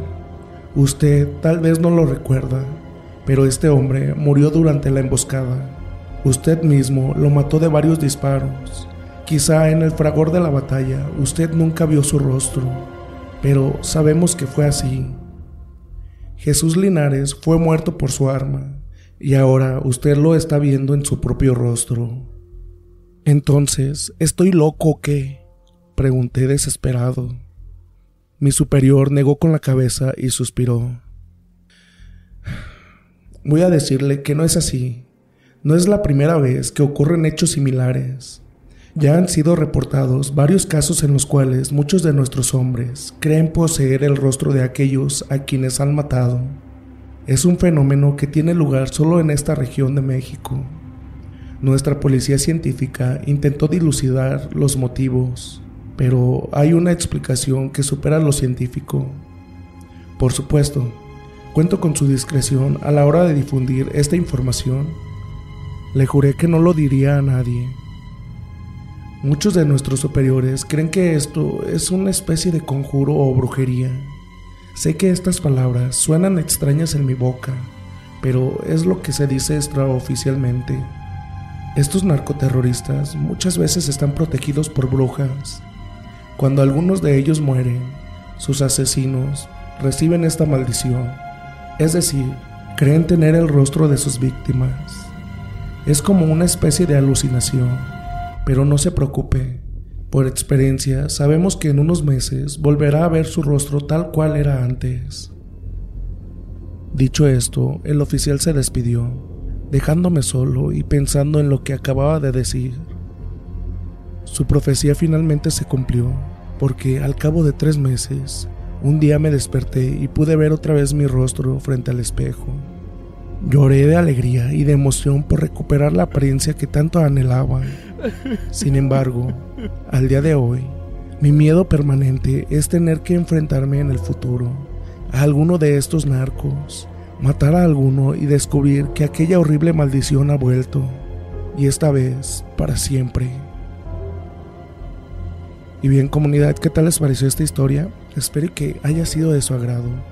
Y pues una disculpa por mi voz, en serio, estoy haciendo todo lo posible por mejorarla, pero pues de ahí ya puedo hablar un poquito más, un poquito más fluido.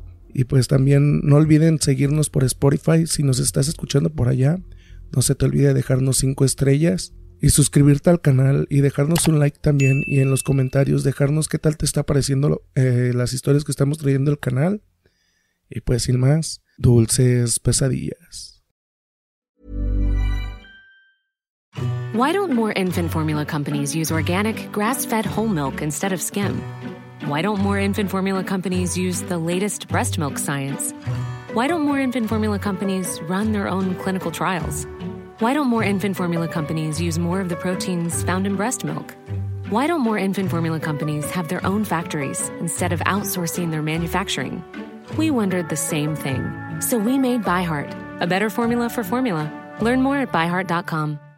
If you thought the only way to get a more defined jawline with natural looking results was through surgery, think again. Juvederm Volux XC is a non surgical injectable gel filler that improves moderate to severe loss of jawline definition and can help you achieve natural looking results with little downtime. Even better, this improved definition lasts up to one year with optimal treatment. No maintenance required. Improve jawline definition for a smooth, sculpted look with Juvederm Volux XC. For important safety information and to find a licensed specialist, visit juvederm.com. That's J U V E D E R M.com. Not for people with severe allergic reactions, allergies to lidocaine, or the proteins used in Juvederm. Common side effects include injection site redness, swelling, pain, tenderness, firmness, lumps, bumps, bruising, discoloration, or itching. There's a risk of unintentional injection into a blood vessel, which can cause vision abnormalities, blindness, stroke, temporary scabs, or scarring. Talk to a licensed specialist to find out if it's right for you. Hey, folks, I'm Mark Marin from the WTF Podcast, and this episode is brought to you by Kleenex Ultra Soft Tissues, your ally to help tackle your allergy symptoms this season. I love the change of seasons, but nobody loves pollen and all those other things floating in the air that make you sneeze during this nice weather. Kleenex Ultra Soft Tissues are hypoallergenic and allergist approved, so fight back against watery eyes and runny noses without worrying about irritating your skin. For this allergy season, grab Kleenex and face allergies head on.